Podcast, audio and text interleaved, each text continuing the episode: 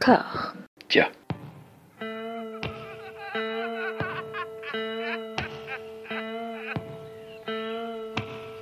And now for something completely different. Would you like to talk about the meaning of life, darling? Sure, why not? Philosophy for two? Right. Provided the movement never forgets that it is the inalienable right of every man or woman or woman to rid himself or herself or herself. Agreed. Thank you, brother or sister or sister. Where was I? I think you finished. Oh, right. I don't want to talk to you no more, you empty-headed animal food trough whopper. I fart in your general direction. Your mother was a hamster and your father smelt of elderberries. Bonjour et bienvenue à toutes et à tous dans Discordia, le podcast qui tente d'aplanir les débats qui rongent la pop culture de l'intérieur dans une conversation apaisée. J'ai la joie d'être de nouveau rejoint, même si ça fait un petit moment qu'elle n'était pas venue, euh, dans ces basses sphères par Férouz. Comment ça va? Ça va très bien, merci. Effectivement, ça faisait longtemps et je suis ravie de cette invitation. Mais oui, c'est toujours, c'est toujours un plaisir. Et on va parler ensemble euh, d'un des derniers gros phénomènes sériels euh, made in HBO, made in euh, un peu tout en fait. Hein. C'était, enfin, quand, tu suis un petit peu les, les- les conversations sur les réseaux et sur Twitter en particulier, parce que vieillesse oblige pour ma part, il n'y a que cette série qui existe. C'est, nous allons parler de Succession de, de Jesse Armstrong. Donc la seule série qui existe. la seule série qui existe. Et du coup, il n'y en a plus. Il y a- les, les séries n'existent elles plus. se sont arrêtées. Elles se-. Oui, non, il y en a plus et donc il n'y a plus de série. C'est ça. C'est.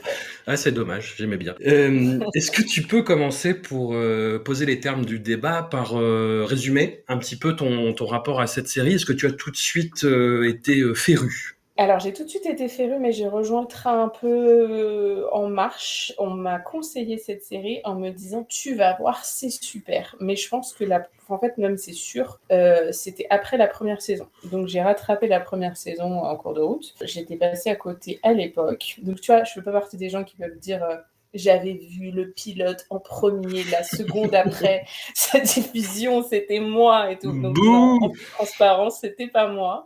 Mais, euh, mais on me l'avait bien vendu et je l'avais vu avec l'esprit ouvert et en même temps l'esprit critique qui me caractérise, les deux en même temps. Et, euh, et par contre, j'avoue, en fait, il y a une, une espèce d'humour très caustique, caustique étant un mot un peu désuet, je suis un peu déçue euh, là de, de mon choix de vocabulaire, mais il y, a- il y a ce truc. Hein? Ça, va, va, ça va, ça bon, ça va, ça va, ça va, ça va. On est, on est entre, on est entre, voilà, millénials, donc on peut dire des trucs un peu désuets.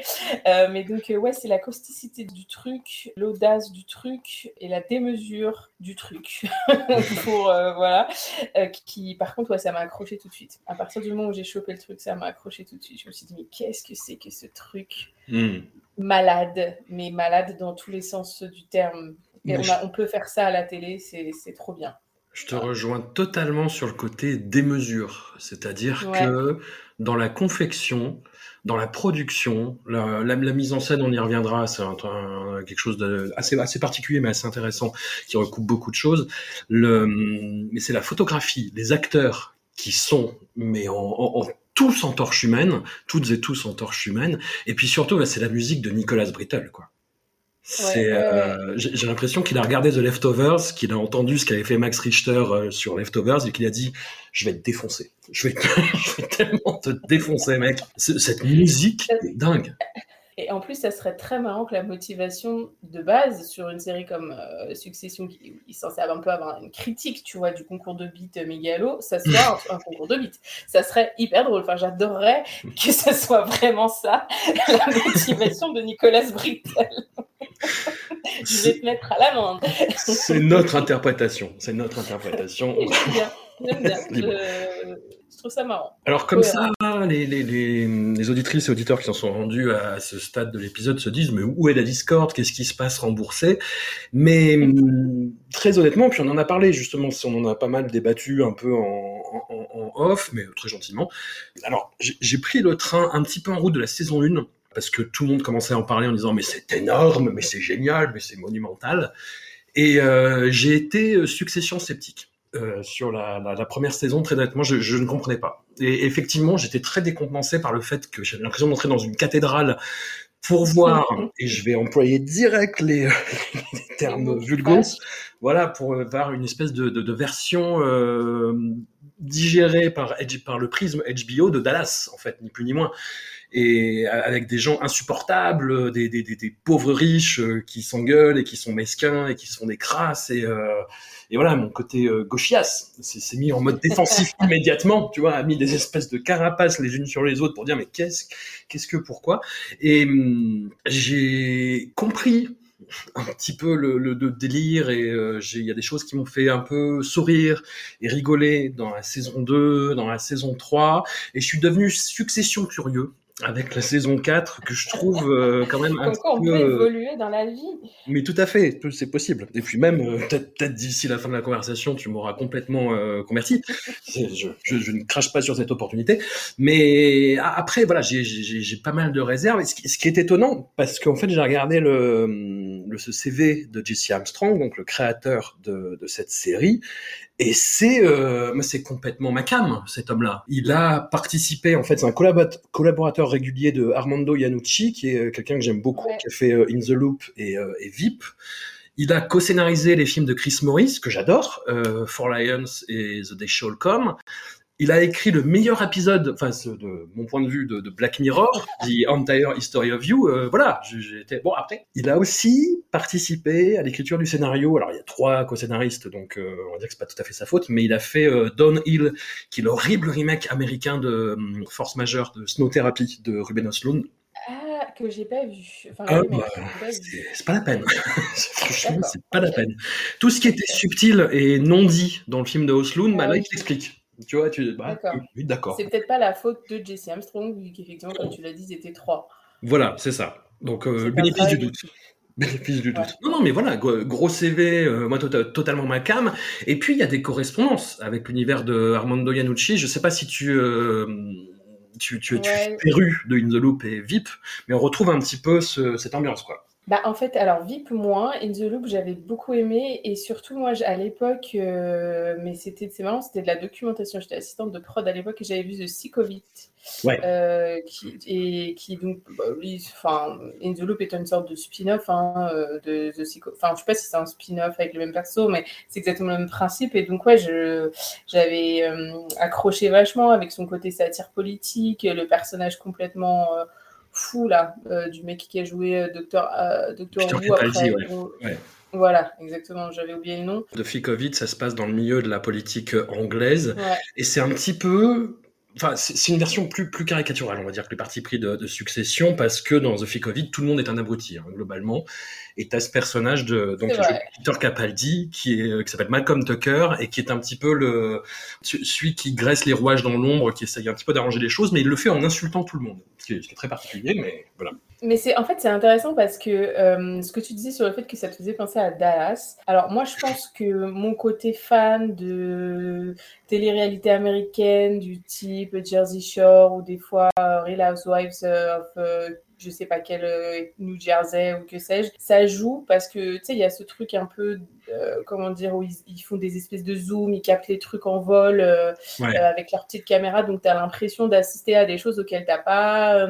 et puis de fait, c'est une famille de très très riches, de très très très très très riches. Hmm. T'as pas du tout accès à leur intimité, donc le côté voyeuriste est totalement assumé. Et ce qui est marrant aussi, c'est que je suis tombée sur une interview, enfin ou en tout cas une quote de Armstrong pour un article de Town and Country, dont je vais faire en anglais How HBO Almost Lost uh, Succession, donc comment HBO a failli perdre Succession. Donc ça raconte en, en, gros que ça faisait archi longtemps qu'il essayait de faire un projet avec eux et comment il a galéré et machin machin. La punchline de ce truc-là, c'est que après donc des années de galère, euh, euh, in, quand il a été rattrapé in extremis par le boss de HBO, par Provoque, il lui a pitché euh, un mélange entre Dallas et Feston.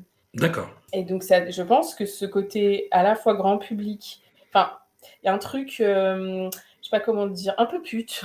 tu vois ce que je veux dire, genre un peu, euh, un peu euh, dramatisé, mais de manière un peu euh, exagérée, etc.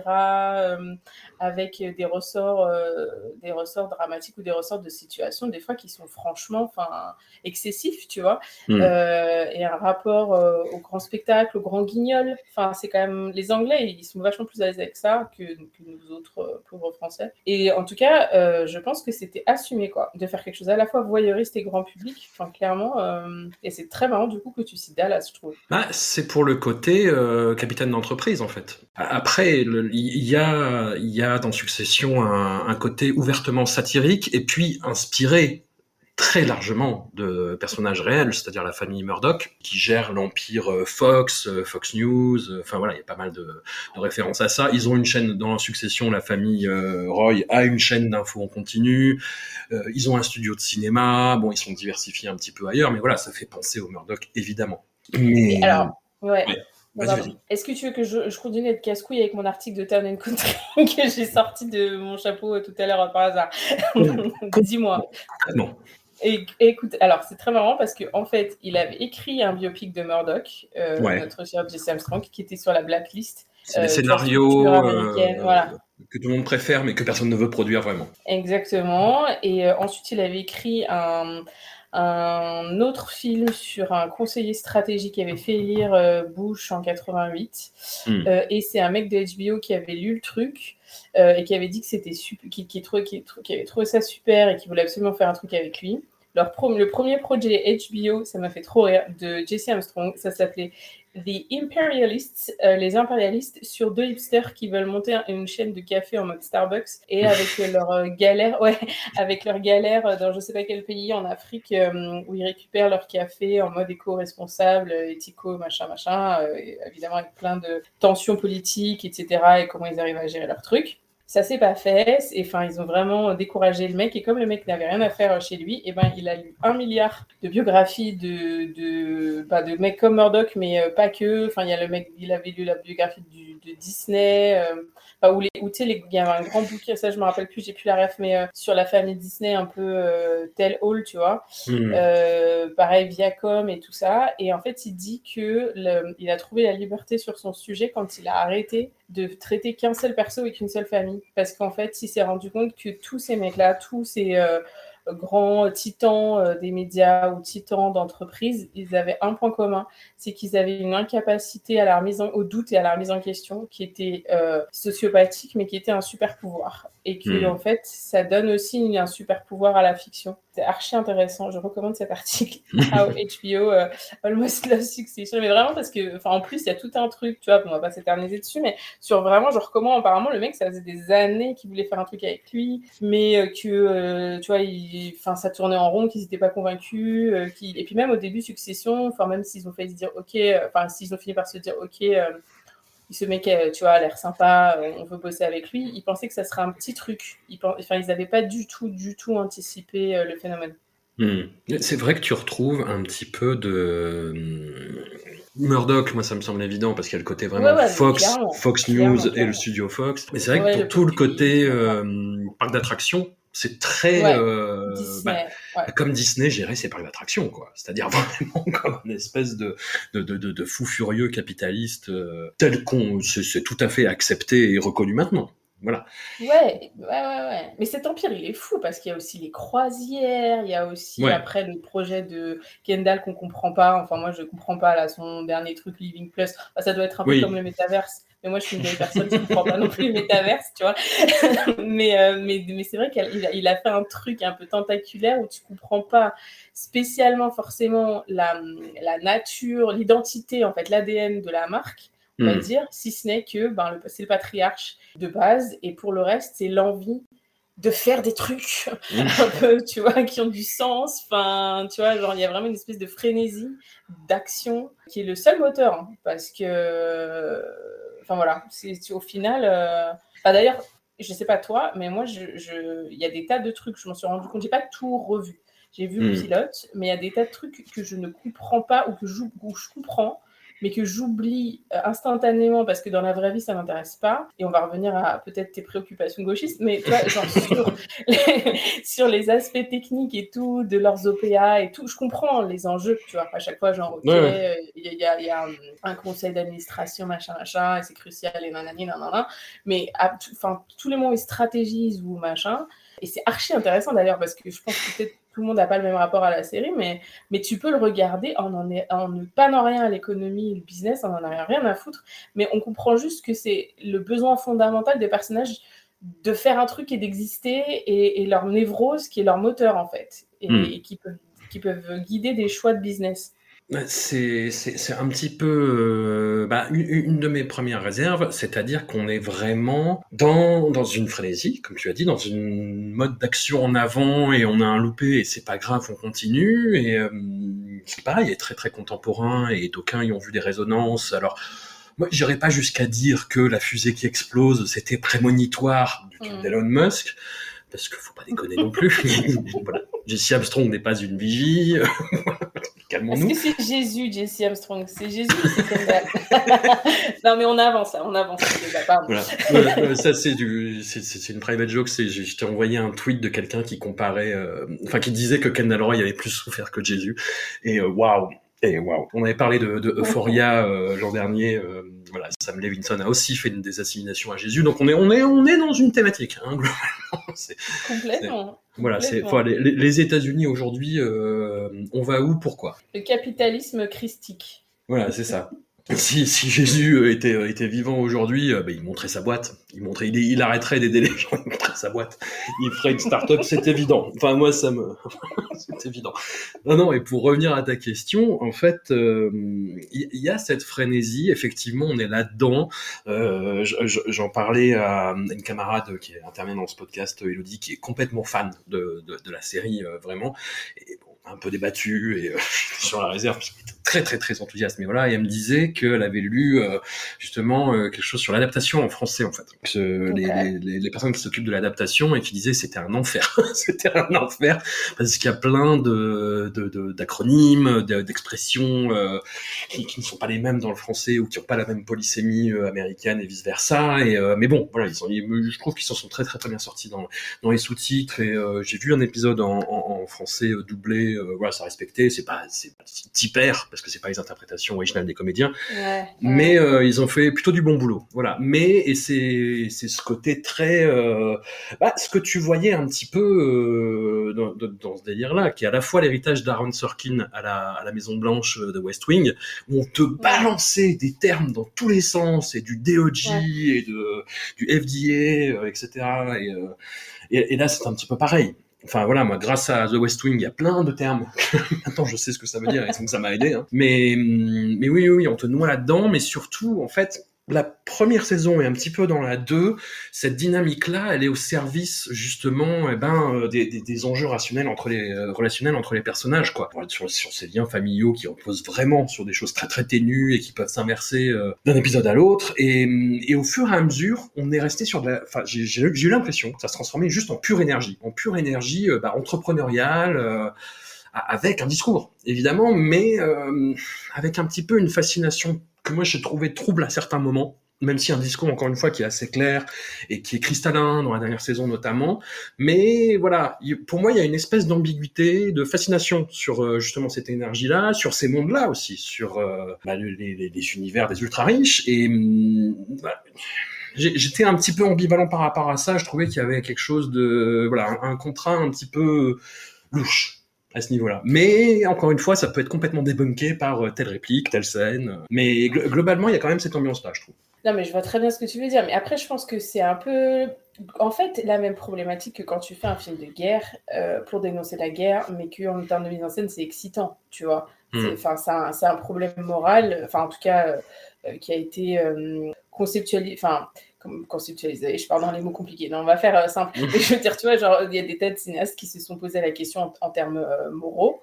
Euh, mais là, c'est pareil. C'est-à-dire que si tu veux dénoncer la vanité des ultra-riches et les dangers bah, de leur inconséquence, en fait, et de leur irrationalité, alors que c'est un peu le temple des, des gens qui se croient et qui sont euh, programmés pour penser qu'ils sont euh, rationnels et que toutes leurs décisions sont archi-rationnelles, toute la série te démontre que non, que tu peux prendre une décision politique parce que tu es vénère, parce que ton frère a mangé euh, euh, du, steak alors que toi tu voulais du poulet et que, euh, et que du coup tu veux avoir le dernier mot 20 ans après, ou que, ou même, comment dire, ça c'est les, enfants, entre guillemets, et même Logan au premier épisode, moi le seul épisode que j'ai pu revoir là, Mmh. que j'ai eu le temps de revoir, mais au début, et c'est marrant parce que s'il fait plein de boucles entre le premier et le dernier épisode, en fait, euh, notre brave Jesse Armstrong, mais euh, en fait, dans le premier, tu as Kendall qui est prévu pour reprendre sa suite parce qu'il fête ses 80 ans, euh, Logan, donc là, c'est prévu. Et il y a entre autres une couverture de journal euh, qui euh, met euh, Kendall à l'honneur. Alors, je me rappelle plus c'est quoi le titre, mais c'est genre l'héritier à la classe ou je sais plus quoi. Enfin, hmm. une traduction un peu approximative, mais voilà. Il est vexouillé et il va chercher la petite bête et comme quand on veut tuer son chien, on dit qu'il a la rage, il lui dit non, t'as fait ça, ça, ça mal, donc sorry, je ne vais pas pouvoir te laisser la place. mais c'est parce qu'il est vexé. Et tu vois ce que je veux dire, c'est franchement c'est tout quoi. Hmm. Et c'est pourtant la décision a des, des conséquences énorme, aussi bien au sein de sa famille, donc au niveau intime, qui est le truc qu'on suit le plus, mais après coup sur euh, des tas de gens. Et, euh, et, ce qui est aussi, euh, comment dire, mis en scène dans le pilote, qui d'ailleurs une convention de mise en scène que j'ai pas l'impression qu'il reprise beaucoup, mais tu sais, tu as cette séquence, parce que tu as tout un truc dans le pilote, comment dire, ils prennent un peu un gamin de manière cruelle en lui disant si tu fais ça, tu vas gagner un million de dollars. C'est censé un peu, tu vois, incarner toute la cruauté de, et l'inconséquence des gamins on retrouve le gamin à la fin pour le dédommager. Il a signé un truc de, confidentialité. Il a récupéré une Patek Philippe. Enfin, c'est le truc absurde.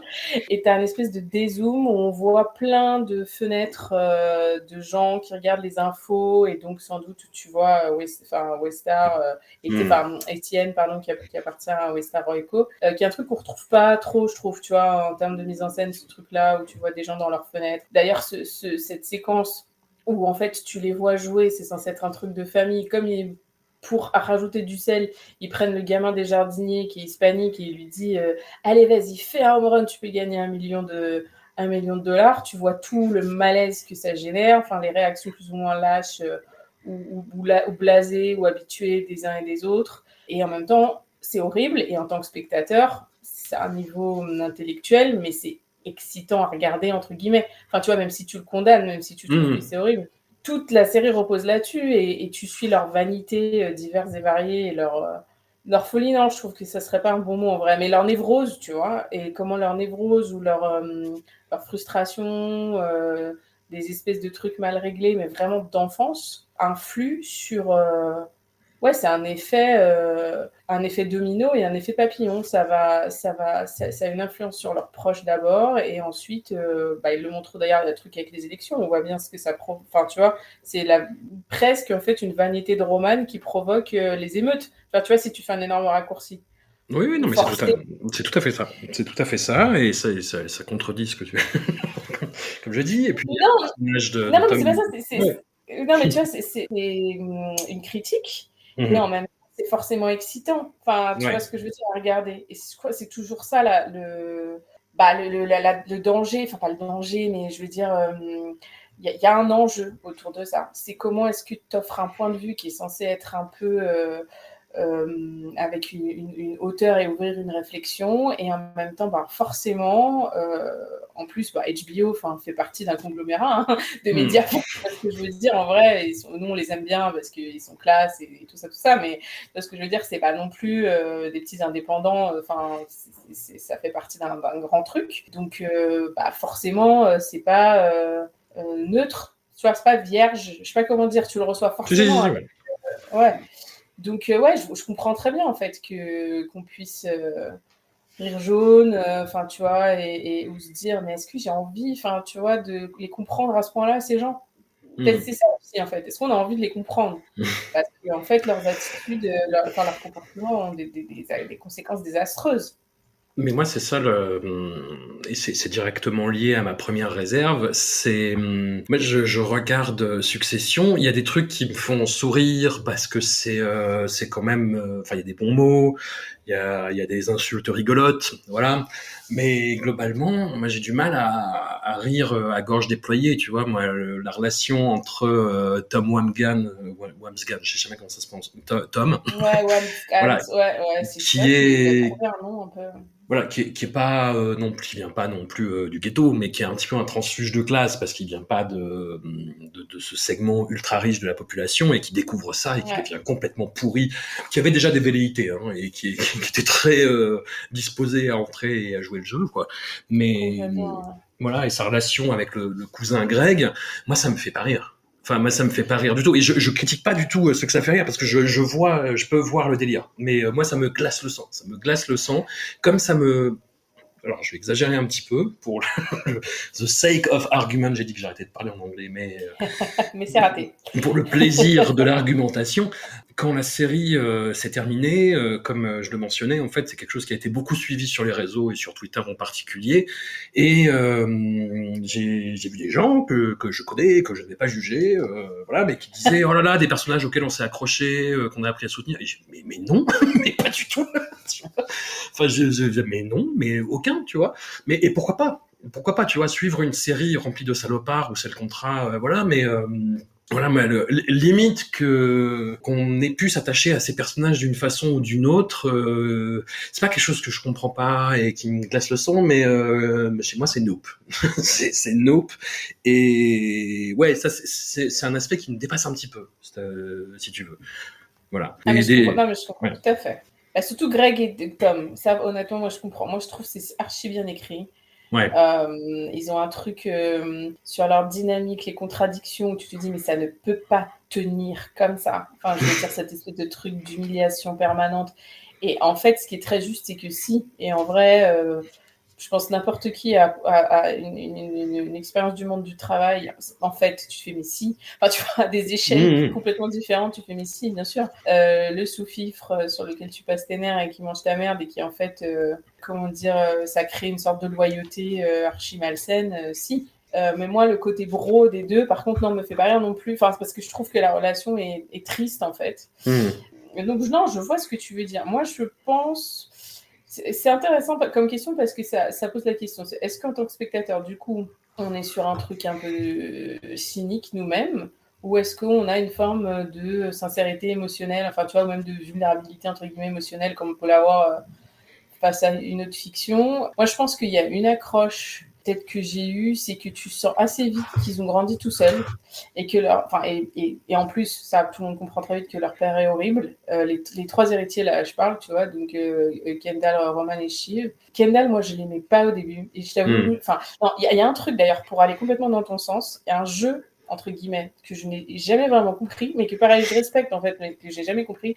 C'est genre, euh, qui vous voulez euh, arriver à la tête, enfin, qui vous voulez qui gagne, un peu comme Game of Thrones, tu vois. Il y a ce truc euh, sur Twitter, euh, genre, euh, who's gonna win Succession, tu vois. mais Euh, personne. bon, après, j'ai- Personne. bah, tu vois, le gamin hispanique à qui on a promis un million de dollars.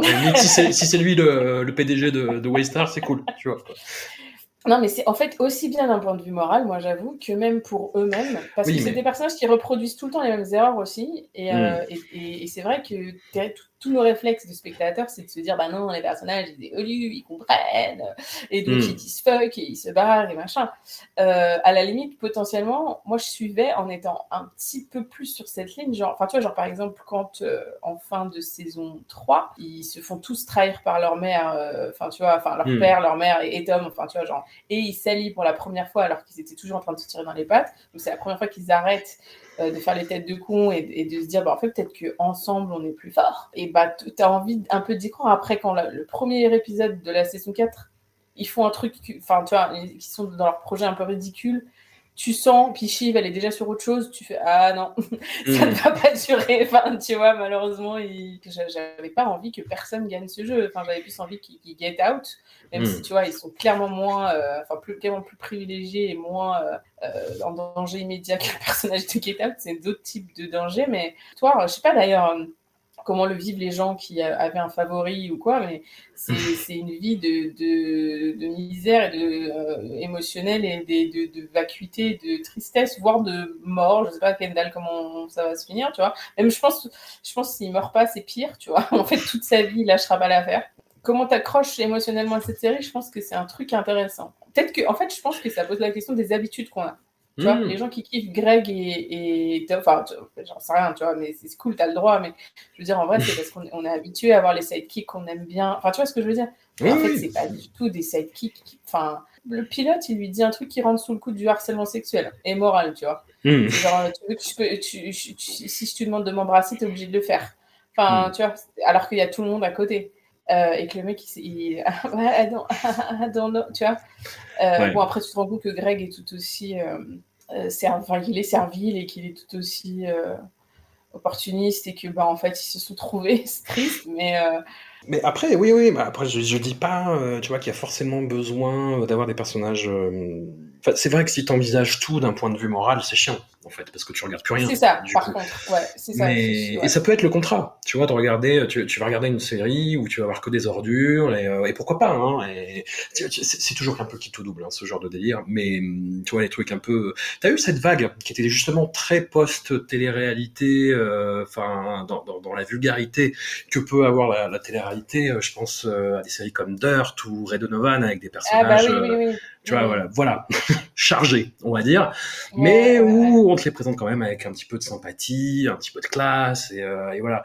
Et, et why not? Et why not? Il n'y a pas de souci. Et hum, enfin, j'aime trop, tu vois, certaines séries euh, complètement antipathiques. euh, J'ai regardé Dexter d'un bout à l'autre. Tu vois, je à ce niveau-là, je suis Non, impardonnable. ouais, Tu vois, c'est pas, c'est pas la question, la- c'est pas la question, mais c'est, euh, voilà, je- euh, il y, a, il y a ces réserves-là, et pour euh, boucler un petit peu le, le- le triangle de réserve principal, j'ai l'impression que c'est une série qui est très dans, dans l'esprit et dans l'impasse un petit peu euh, morale, politique, sociale, idéologique qui a amené euh, l'arrivée de Trump à la Maison Blanche. C'est-à-dire que, euh, bah, je fais un grand écart, hein, pardon, mais où vas-y, vas-y. quand Trump est arrivé, tout le monde s'est dit ah bah ça va être un moment génial pour la création artistique, euh, pour l'humour et, que dalle.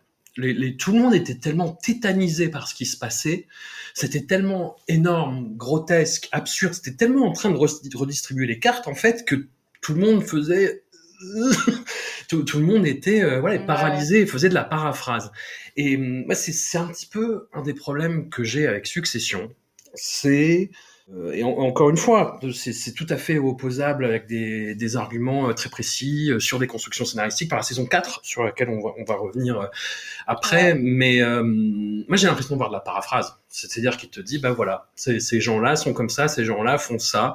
Et il y a du Murdoch, il y a du Disney, il y a du Elon Musk, euh, il y a un petit peu de tout. Et, et derrière, j'ai un peu dit, en- enfin, envie de dire oui, et, tu vois Parce que tu vois ce que je veux dire.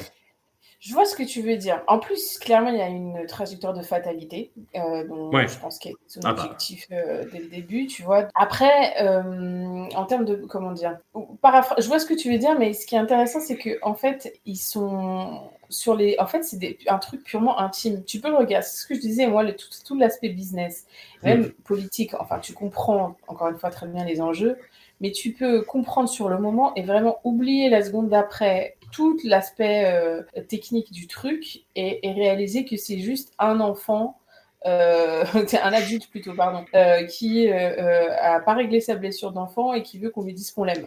Hmm. Et moi, je pense que j'ai regardé la série comme ça, dans le sens où, dans un contexte, comment dire, politiquement de, de, de réaction, le fait qu'il soit à la tête d'un d'un empire médiatique, ben, tu as les réactions des gens et la façon de les bouger.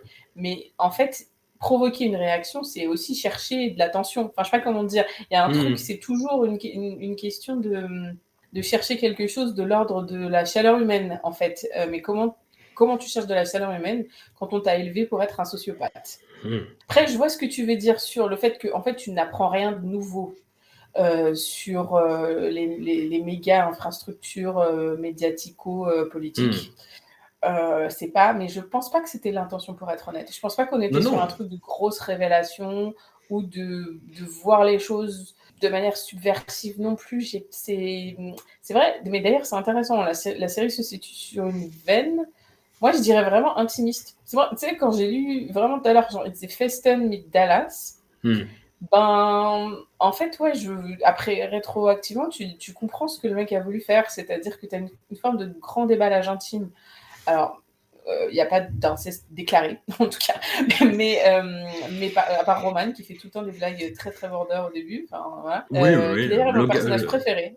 Pour, pour le Le- coup. Logan qui lui dit euh, écoute, euh, il faudrait que tu baisses ta mère et, euh, et tout serait réglé. Enfin, voilà. Certes, Il, il lui dit ça euh, clairement, hein, euh, comme ça. Non, mais certes, en plus, d'ailleurs, quand tu. Je sais pas si tu as revu le pilote aussi, mais la première meuf euh, avec qui il est en couple, elle a un enfant. Ouais. En fait, il cherche, il cherche vraiment ça. Et à la fin, il, donc, il y a sa relation avec Jerry qui est quand même très très fun. Enfin, bref. Mais bon, euh, je. pour Ah. c'est- elle trouve pas ça fun? Oui, non, c'est complètement du harcèlement, mais c'est quand même fun. Oui. Et c'est vrai que je viens, je viens de m'entendre. Cette phrase est très bizarre. Kieran Culkin, c'est effectivement. euh, c'est peut-être un des seuls qui me fait rire. Effectivement, Ouais, quand il croit envoyer une dick pic à Jerry et qu'il l'envoie à son père, la tête qu'il fait, qui est un gif, hein, qui est devenu un des plus grands gifs euh, de ces dernières années. Du monde des gifs, tout à Ouais, fait. du, monde des gifs, du monde des vieux, voilà. Euh, c'est euh, c'est incroyable.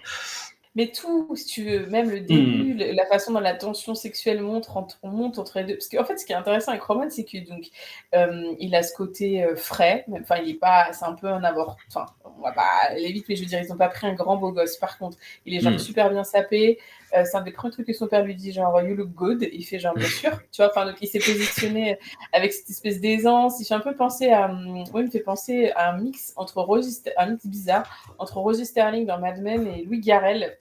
Enfin, tu vois, ce côté un peu Ouais, héritier euh, Ouais, ouais, qui se permet tout, tu vois, et, euh, et qui a cette, un- une apparence de détachement qui met tout, toujours l'émotion à distance avec de l'humour et tout, euh, mais qui peut pas niquer, euh, et qui a une forme de blocage émotionnel, pour- enfin, tous hein, d'ailleurs, parce que bon, t'as quand même un toxico et une meuf euh, qui est une espèce de relation sadomaso, même pas assumée, enfin, tu vois, ils sont tous Hmm. bloqués émotionnellement. Mais comment dire, et ce truc avec Jerry, la façon dont tu sens qu'il, je sais pas comment dire, euh, que ça le soulage, mais pas au sens sale. Hein. Je, je sais pas comment dire. Il y a une forme de, elle le rassure. Et Ouais. c'est très touchant ça. Il y a un truc tr- qui réussit à tirer de ce perso qui, tu le croises en soirée, euh, tu vois, tu as juste envie de le gifler ou de lui en mettre une entre les deux jambes.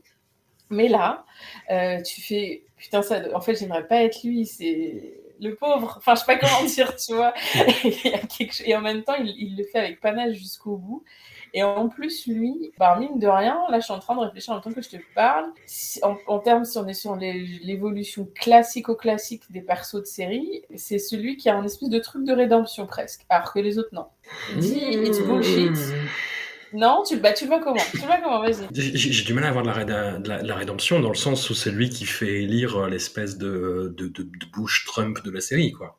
Ah oui, non, mais je te parle du dernier épisode. Non, non, Oui, oui, parle du dernier, ouais. épisode Mhm. où il lâche tout.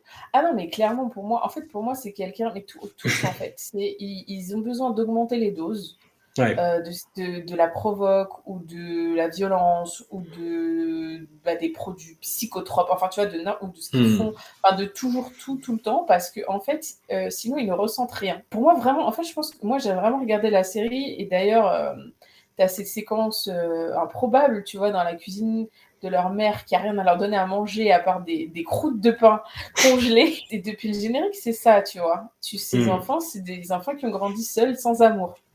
Euh, même si c'est très intellectualisé, euh, sous un couvert à la fois hum, voyeuriste et, et- et sophistiqué et, hum, et soap. En fait, il y a pas mal de Mhm. structures de soap, hein. Euh, mais soap, euh, comment dire, euh, chic, euh, donc euh, forcément plus détaché, enfin machin.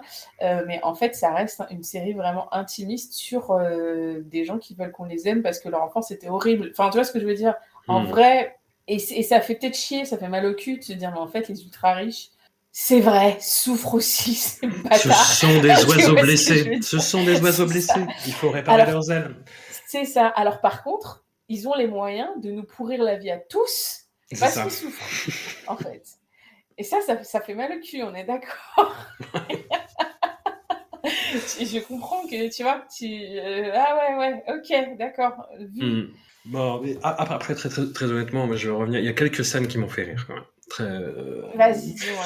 Le, no- notamment la scène où euh, Tom, je vais peut-être essayer de dire son nom, doit euh, en fait auditionner un présentateur vedette d'ATN qui est soupçonné de sympathie nazie. Ah et oui. le, le dialogue est super. Est super. Et les réactions de, de l'acteur qui joue Tom, Matthew Ma- McFadden, il est incroyable quoi. Il lui demande s'il a lu Mein Kampf et l'animateur de Haïtien lui dit euh, oui euh, deux ou trois fois. Deux ou trois fois, c'est-à-dire il y a des trucs que vous n'aviez pas compris, il y avait Non, mais c'est vrai qu'il y a. En plus, Tom, il, est... il se force à jamais Ouais. être dans la- l'affect. Enfin, il Hmm. croit-il, tu vois, mais euh, être le plus détaché possible. J'ai ouais. revu la scène euh, de d'anniversaire de Logan, qui est pareil. Le premier le, le- le surprise lequel Alors, euh, c'est euh, L to the OG. Alors, je crois que c'est dans la saison 2. C'est quand euh, Kendall, en fait, qui est quelqu'un qui parle beaucoup avec un jargon euh, hip-hop, euh, Oui, oui. beaucoup oui, de d'appropriation, euh, bah, ce qu'on a appelé les, les Ouigas. Voilà, les, les, les blancs qui essaient de parler comme, euh, comme des noirs et euh, selon la, la culture hip-hop, et qui fait un rap euh, à son père. Et euh, c'est L to Ah, the j'ai OG. Et c'est le frisson de la honte de cette scène, il est, euh, il est incroyable. Après, c'est voilà, il y a, y a des gens qui euh, ça fait hurler de rire. Et euh, mais moi, je, suis vraiment, en fait, euh, c'est là où je te dis que c'est pas de l'empathie, mais je suis vraiment là pour le coup, je suis à fond dans la série, c'est-à-dire que la, la- le, le- le frisson de la honte que ça me met, mais contextuellement, pas parce que la scène est gênante. Ouais, Euh, parce que c'est mal fait, euh, etc. Non, non, vraiment, de façon euh, intradiégétique pour employer des, des- des gros ouais. mots. Mais voilà, je suis dans la scène et, j'ai mal et j'ai envie que ça s'arrête et j'ai envie de leur dire mais allez, tous vous coucher et réfléchissez à ce qui vient de se passer quoi. C'est euh, C'est marrant parce qu'en fait, sur le moment, je me suis rendu compte que j'avais oblitéré cette séquence de ma mémoire, mais quand tu m'as dit, je suis ah ouais, c'est vrai qu'il a fait ça. Il a, fait, il a aussi fait son truc, c'était son anniv à lui où il, Ouais. effectivement, il, il, non, attends, parce qu'il voulait descendre de scène. euh, oui, il voulait bah, chanter du. Billy Joel, je crois. Ouais. ouais. Tout à fait, en Christ. Et puis il y avait un espèce de couloir qui était un couloir de vagin où il il fallait accéder à la soirée par un espèce de truc rose euh, un peu euh, ouaté et, et moelleux. euh, ouais. Voilà. J'avais oblitéré L to the OG, ouais. Et oui, et t'as cette scène justement à son anniversaire où euh, c'est quelqu'un qui globalement ne veut pas ressembler à son père et est complètement en train de reproduire les schémas euh, d'enfance abusés vis-à-vis de ses propres gosses. Et il y a cette scène qui est terrible à son anniversaire et qui pour le coup est très réussie et qui est complètement pathétique de lui qui veut absolument les cadeaux de ses gosses et, et qui fouille dans ouais. une montagne de cadeaux parce qu'on lui a fait des montagnes de cadeaux dont il se contrefout et de choses euh, dont il fou. Ouais. voilà, dont il n'a pas besoin, mais il veut les cadeaux de ses gosses et il les, il les trouve pas, et il fait, euh, il fait un caca et, euh, et c'est et c'est pathétique, et c'est affreux, et, euh, et c'est terrible. Donc, quelque part, j'ai de l'empathie. Je ne suis pas Tim Kendall, parce que je, voilà, c'est un personnage que je trouve affreux, et cette scène est affreuse, et démontre son caractère affreux, justement, cette espèce de compensation qu'il a à un moment donné, tu vois, c'est euh, c'est ça, le... cette série m'emmerde. Cette série m'emmerde, parce que, comme je dis, c'est de la paraphrase. Je comprends pas euh, les, les, réactions euh, complètement déraisonnées des gens qui disent ah non mais il y a la Bible et Succession, tu vois. J'exagère, mais euh, on n'en est pas non, je loin. pense qu'il y a même. vraiment des gens qui disent ça. Ouais, Oui, voilà. Écoute. mm. Mais euh, non, non, mais je, je reconnais que c'est brillant. Je reconnais que c'est brillant. Mais je pense qu'il y a un truc très primal. Enfin, je veux dire, quand, quand, quand euh, vu qu'il a quand même de l'expérience, notre cher Jesse Armstrong, et que quand tu écris pour la télé depuis un certain temps, tu sais que les gens, au fond, il faut qu'ils aient envie d'en être. Et même si tu peux être fondamentalement contre tout ce que représentent ces persos, rien Hmm. que le fait. tu Là, je pense que t'as pas forcément envie d'être eux, mais je pense que ce qu'ils réussissent à mettre en scène, c'est tu l'expression être une, j'aimerais bien être une petite mouche pour avoir entendu ce qui s'est dit, nanana. Hmm. Bah, il arrive à avoir incarné ce truc-là, qu'on soit la petite mouche euh, chez, euh, alors c'est pour citer des Français, euh, je sais pas, les Bolloré, les Lagardère, les crises de nerfs. euh, Moi, c'est les.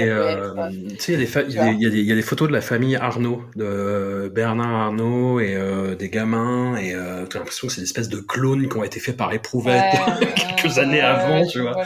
Tout ça avec des sourires ultra bright. Moi, je vois ça. Je vois les Arnaud, vraiment. Parce que si, il y a un côté, c'est vrai, Arnaud Lagardère. Kendall Roy, c'est euh, c'est notre, notre équivalent serait Arnaud Lagardère. Mais euh, mais, non, mais complètement, complètement. Et je pense que ça, euh, tu sais, tu peux avoir envie d'en être et pas envie en même temps. Tu vois, Oui, oui. dire, ça arrive comme, euh, comme, comme émotion, puisque l'humain n'étant pas de contradiction près. Euh, et je pense que peut-être cette série euh, provoque ça chez toi. Sans vouloir faire de l'analyse. euh. ah là là, d'accord. Je suis un capitaine d'entreprise refoulé. Bah, bah, écoute, peut-être. Non, non, non, mais envie d'en être, envie de voir comment, comment ils vivent, tu vois. Alors peut-être, toi, t'es parti sur le capitaine d'entreprise refoulé, peut-être. peut-être. C'est toi qui sais. En fait, Arnaud Lagardère, quand je le regarde, c'est de la jalousie, finalement. Mon Dieu. Non, jamais mais dû me lancer là-dedans. Non, mais. euh, Oui, mais je vois ce que tu veux dire dire. Ouais, tu vois, il y a ce truc, euh, tu, tu, enfin, c'est des, des ressorts, c'est presque mécanique, mais bon, Hmm. quand tu quand, quand arrives à créer en plus de la chair et, euh, et, et une atmosphère en plus, tu vois pas, tu sens pas la mécanique. Donc, tu te Hmm. fais avoir en fait, tout simplement, parce que c'est pas non plus, euh, ok, le mec il, est, il, il a l'air d'avoir des préoccupations politiques et tout ce que tu veux, mais encore une fois, quand tu écris des séries, tu vas chercher les gens, quoi. Puis tu même vas chercher les. Enfin, en, thé- en théorie, tu vas chercher les gens même s'ils n'ont pas envie. C'est le Hmm. but, hein. C'est ce que c'est qu'un cliff, notre brave Jesse Armstrong. je- même, même avec un truc qui, en plus, pour le coup, c'est une série que, qui peut être écrite par des gens qui ont un peu d'expérience parce que bah, tous les trucs d'évolution, de perso et tout ça, machin, ils sont, ils sont gérés différemment. Ils sont pas gérés avec, euh, comment dire, une frénésie dramatique, là, pour le Hmm. coup. Enfin, tu vois. Ouais. Euh, mais quand même, il, il à- appâter le chaland, je pense. On peut pas nier ça. Hmm. Non, non, puis idéologiquement, en plus, il n'y a pas de, de, de planche de salut pour si, si- Non, si tu cherches non, des personnages comme ça. Ouais, ouais. Parce que Greg, euh, au, au début, est un petit peu euh, bah, sans, sans le sou, il se fait spoiler ses 20 derniers dollars par, par Shiv, et avant de trouver un taf, finalement. Mais il y a quelques personnages qui, peuvent, qui pourraient servir justement de, contre-pied, de, de, de point de vue euh, autre. Sauf que Jesse Armstrong les, les, les évacue en disant oui mais finalement c'est le même monde en fait. T'as le frère de Logan qui, euh, qui a un vécu. Alors moi j'ai lu une interview de- du comédien James Cromwell qui en plus est un très bon choix parce que c'est un Ouais, activiste depuis son plus jeune âge et euh, bah, qui, qui, tiendrait les mêmes discours euh, s'il avait Rupert Murdoch en face de lui. Alors si c'était son frère, j'en parle même pas. Mais Ouais, c'est un personnage qui, ouais, qui est dans son propre entêtement et dans, dans son propre, euh, voilà, c'est sa propre approche qui est pas très sympathique, quoi, tu vois, qui, est, qui est vraiment pas comme ça. T'as une famille euh, qui s'appelle les Pierce, qui, qui serait Ouais. un petit peu l'équivalent démocrate de des Roy, mais pareil, il te dit, bah, c'est juste la même chose en fait. c'est espèces euh, de autre décor. cosmétiques, quoi. Ouais, voilà, avec d'autres euh, d'autres valeurs entre guillemets, quoi. Ouais, même Shiv. Euh, Shiv, à la base, elle est présentée comme étant euh, démocrate, libérale, euh, et jusqu'à la fin d'ailleurs, enfin, là, potentiellement ce truc, enfin, jusqu'à la fin. Jusqu'à ce que non. Mais Ouais. C'est fascinant, tu vois, jusqu'au bout. C'est-à-dire qu'elle va s'opposer contre son frère en disant, mais tu peux pas ne pas avoir de limite quand même. Enfin, je veux dire, il y a un moment, Hmm. euh, tu prends bien compte. Et puis, paf, la seconde. En fait, je pense que c'est une, enfin, c'est une série sur la corruption, clairement. C'est-à-dire que même si on peut partir du principe que c'est marrant, une riche héritière blanche, euh, démocrate, de, de leçons de base, euh, tu vois, on, on avait des raisons d'avoir des doutes sur euh, son, son, comment dire, euh, la sincérité et la substance de son gauchisme. Euh, mais, euh, mais, mais de fait, dès qu'il y a de la thune et du pouvoir en jeu, et en plus avec tout le conditionnement familial, c'est mort. Ça passe à la poubelle en deux secondes. Même si elle y croyait. Et je pense qu'elle y croyait, en fait. Hmm. Je pense qu'en plus, c'était une, façon de se positionner différemment par rapport à son père. Tu vois? Donc, je pense qu'elle était totalement sincère de base. hein. Tu vois, ça a été très saoulant. L'équivalent en vrai est très saoulant, mais je pense que c'est quelqu'un qui, qui. un perso qui, qui est très sincère et, euh, et, et la série nous raconte la corruption de ce truc-là. Hmm. Tu peux pas raconter la corruption sans aller jusqu'au bout. Enfin, tu vois ce que je veux dire? En fait, je Mm. pense que comment tu fais une série sur la corruption et sur la- la- l'argent euh, et, et le, et les empires euh, sans montrer comment ils fonctionnent? Ouais. Non, puis elle bosse pour un espèce de, de Bernie Sanders au, dé- au début de la série, bah, qu'on Ouais, voit un petit peu, qu'on abandonne, et, et la série nous le montre finalement comme quelqu'un comme les autres, quoi. C'est-à-dire qui, s'accommode un petit peu de tout ce cirque, euh, qui va euh, un petit peu en complaisance avec l'ennemi, euh, quand il fait une commission, euh, bah, c'est pour se faire bien voir hein, avant toute chose, et voilà, et c'est affreux. Bah, C'est pour ça aussi que ça m'énerve, je ne sais pas. Bah non, mais en fait, c'est ça. Mais, et, je- et en fait, je comprends complètement parce que Mm. tu peux avoir un truc très décourageant. Mais de fait, tu as une espèce de mécanique de comment est-ce que tu portes les discours. Mm. Et en fait, tout ce qui est nécessaire à gérer humainement, euh, euh, financièrement et tout pour y arriver, fait que bah, forcément, tu corromps ton discours. Alors, tu Ouais. t'as un peu ce truc et tu fais genre, ok. Et à quoi bon? Et le- après la série, quelque part, t'apportes quand même de l'espoir. Enfin, ça te donne tellement, t'es tellement content de pas être eux. Je sais pas comment dire. Enfin, il y a quand même un truc. Non mais c'est vrai. Oui. tu vois malgré tout, au, au, final, ils ont tout. Et, euh, tu regardes Mad Max Fury Road, tu te dis, oh, ça va, finalement, ça va. C'est ça, exactement. Et, non, mais, et puis tu te dis surtout, en fait, euh, bah, je préfère avoir des moins de moyens, mais avoir un espoir intact, ou en tout cas, tu vois ce que je veux dire, être Hmm. moins euh, baigné et corrompu par le cynisme, plutôt que, euh, plutôt que croire que je peux tout faire. Et s'arrête pas de dire, même Greg à la fin, dit non, mais alors là, attends, tu, tu te rends pas compte, je, suis, je viens d'entendre une conversation qui peut. euh, je sais plus c'est quoi le terme, mais tu sais, c'est genre renverser la planète. euh, Ouais, ouais, tu vois, ils ont tous l'impression qu'ils peuvent agir instantanément sur le monde. Mais euh, bon, après, c'est un truc faustien de base, tu vois, mais ils se rendent pas compte de ce que ça leur coûte, en fait. Mhm. Et en ça, la série peut être elle-même vecteur et même euh, objet d'espoir. Dans le sens où tu te dis, en fait, peut-être que ça se construit différemment, euh, la révolution, déjà, et puis même euh, le, les relations humaines, tu vois. En fait, il y, a- il y a autre chose à, à prendre en compte. Que le pouvoir. Cette phrase est très très con. je, me suis entendue, je me suis entendue, euh, je me suis- j'ai eu le retour. Mais bon, je sais pas, tu vois un peu ce que je veux dire ou... Au moins, tu ne l'as pas, tu ne l'as pas rappé, comme, euh, comme Non, je l'ai pas. Non, mais en fait, j'essaye. En fait, j'essayais parce que moi, je suis partie des gens qui étaient, euh, qui ont mis un t-shirt euh, que j'ai. J'ai un t-shirt euh, Badabing, un t-shirt des Sopranos pour voir le pilote. Enfin, tu vois, j'avais pas, j'avais pas mon favori pour gagner, et j'adore la série parce qu'il y a un plaisir de voir de quelque chose de bien fait à tous les niveaux Ouais. euh, bien écrit, bien pensé, bien interprété, des comédiens qui sont complètement dingues. Enfin, il y, a il y a ce plaisir-là que moi, je ne goûte pas. Et en fait, je pense que mon espèce de petit discours, c'était pour, pour euh, juste voilà, aller dans ton sens, dans le sens où moi, je comprends tout à fait. Par contre, Hmm. qu'il y a un truc qui soit décourageant dans la série, sauf que je pense que la série porte en elle son propre contrepoint. Enfin, le, le contrepoint à ça. Tu vois, tu te dis, putain, ces pauvres gens, leur mère leur balance des croutons congelés. Euh, Shiva va devenir comme sa mère, en fait. Enfin, Ouais. parce que moi, c'est comme ça que je l'ai compris, en tout cas, tu vois. euh, Parce qu'en fait, on a le discours que la mère est une espèce de sociopathe froide depuis le début, mais elle le dit. euh, Hmm. Ah, vous avez un conseil d'administration? C'est vrai, j'ai jamais entendu ça de, Hmm. ma vie, tu vois, un, un conseil d'administration important. Donc tu comprends que s'il y a un truc d'insensibilisation qui, Ouais. est, qui est en cours, chi- et, chi- et ils vont tous s'anesthésier encore plus. Roman, je sais pas. Roman, je sais. Moi, j'avoue, là, c'est Roman, je sais pas exact. Je te disais, moi, je voyais une mini rédemption, mais peut-être que, peut-être que non. Mais en fait, voilà, ils vont aller vers l'anesthésie et la mort, doucement. Mais ils auront pouvoir, enfin, en tout cas, Shiv aura la miette de pouvoir qu'on lui a jeté. Kendall aura rien compris sur rien. Et, euh, et voilà. Et Roman, je sais pas.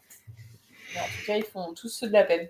Donc là, on va entrer en... Bon, on ne s'est pas trop gêné euh, jusqu'à présent, hein, mais on va entrer vraiment en full territoire spoiler. Si vous n'êtes pas à jour sur la saison 4 de Succession et que vous n'avez pas envie de, vous faire griller la politesse par nos soins, et ben écoutez, faites pause et revenez plus tard. Voilà, donc la, la saison 4, comme je le disais, j'ai toujours regardé Succession euh, avec distance, avec distance et sans implication, jusqu'à cette saison 4 où j'avais l'impression qu'il se passait quelque chose. Dé- Déjà, c'est un petit peu courageux, tu vois, d'arrêter au bout de 4 saisons, alors que c'est quand même que- une série qui est plébiscitée, qui est encouragée, les gens avaient envie que ça continue, hein, clairement. Et Clairement, ouais.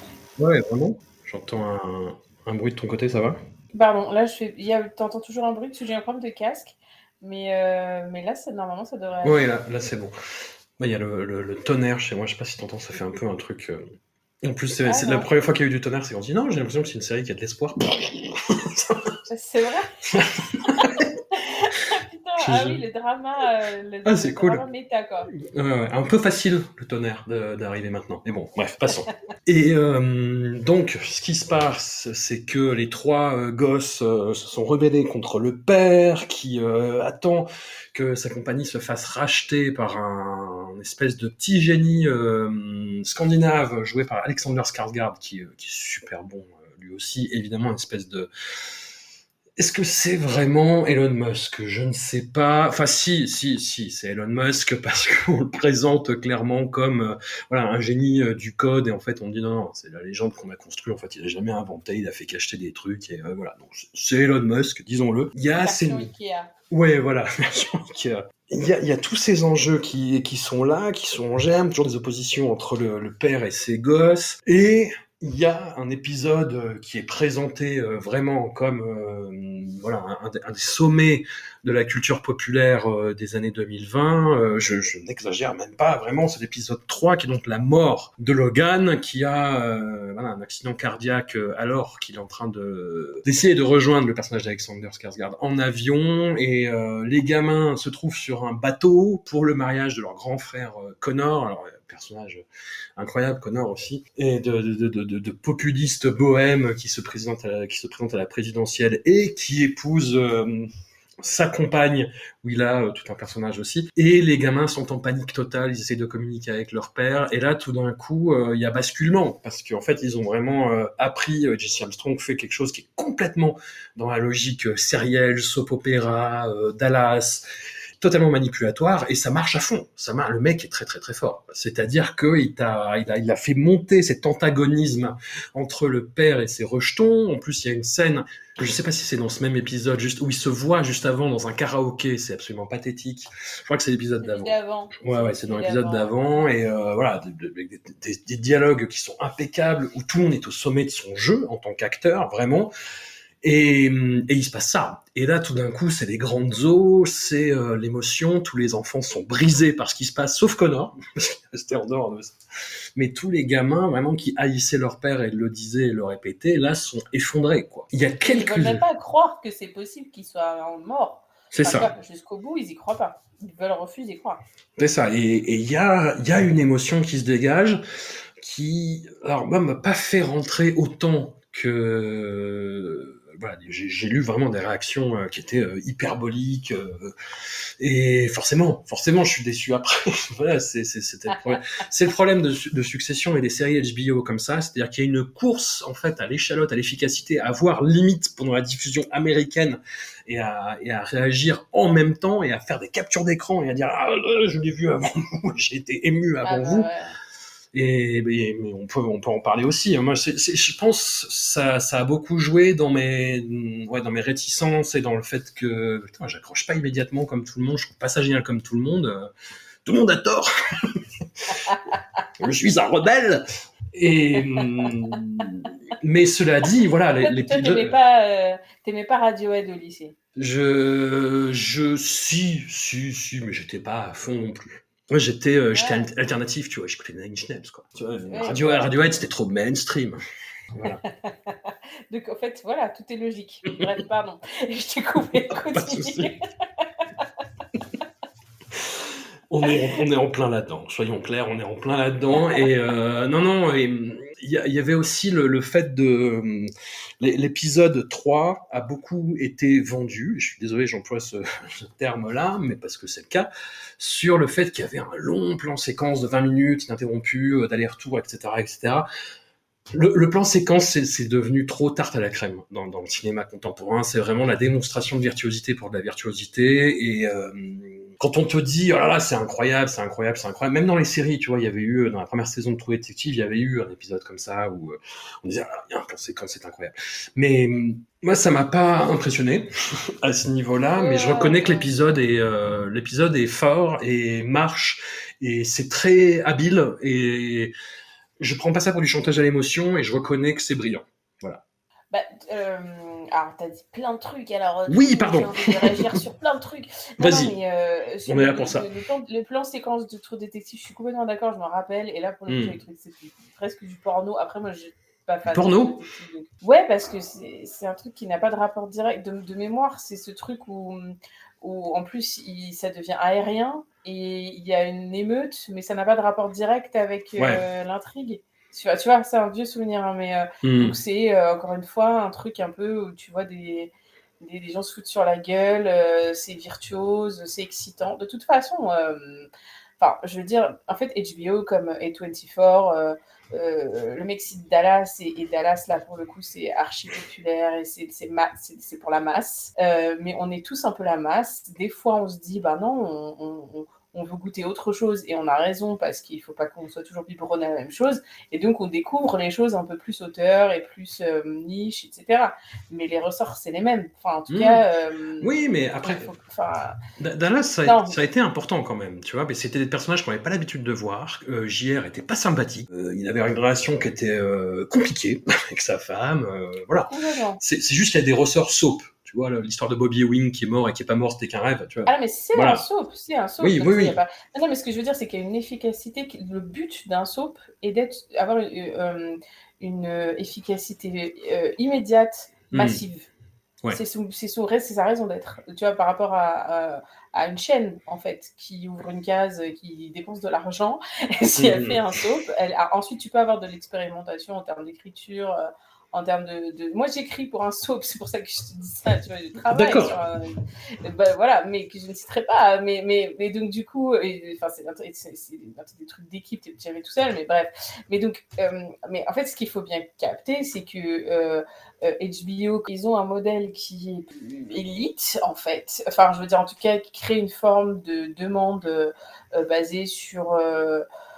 Euh, Peut-être que les gens le, le, le formuleraient pas comme ça, mais en tout cas de, de recherche de, de distinction pour rentrer dans C'est la un, c'est un société. la- c'est un label de qualité, quoi. Un label de qualité, mais un label de qualité un peu euh, vraiment genre qui te positionne un cran au-dessus. Enfin, faut, faut être Mm. honnête avec ce que ça te vend, tu vois. Sauf que ça reste un business model. Et après, là où, où- où c'est gagnant pour le spectateur et où il y a vraiment quelque chose, c'est que comme il- là, ils cherchent moins la masse, juste ils se disent ça va être rentable à temps, mais le temps il est beaucoup moins qu'un truc de network, et ben tu peux tester plus de trucs. C'est c'est tout, si tu. Tu vois, enfin, vraiment, genre, la, différence, elle se situe juste là. Mais après, euh, un, un scénariste, euh, en théorie, bon, après, c'est des questions d'affinité, mais peut te faire les deux, tu vois. C'est- Après, c'est des questions de curseur et des questions de dosage. Euh, pour rebondir sur ce qu'on disait, tu peux pas, je pense, appeler une série Succession, commencer le pilote par le fait que le mec fait une attaque, Hmm. euh, et ne pas euh, te faire un espèce de mini feu d'artifice sur sa mort. Enfin, de toute façon, ça, ça n'aurait pas de sens, je pense. Tu vois ce que je veux dire?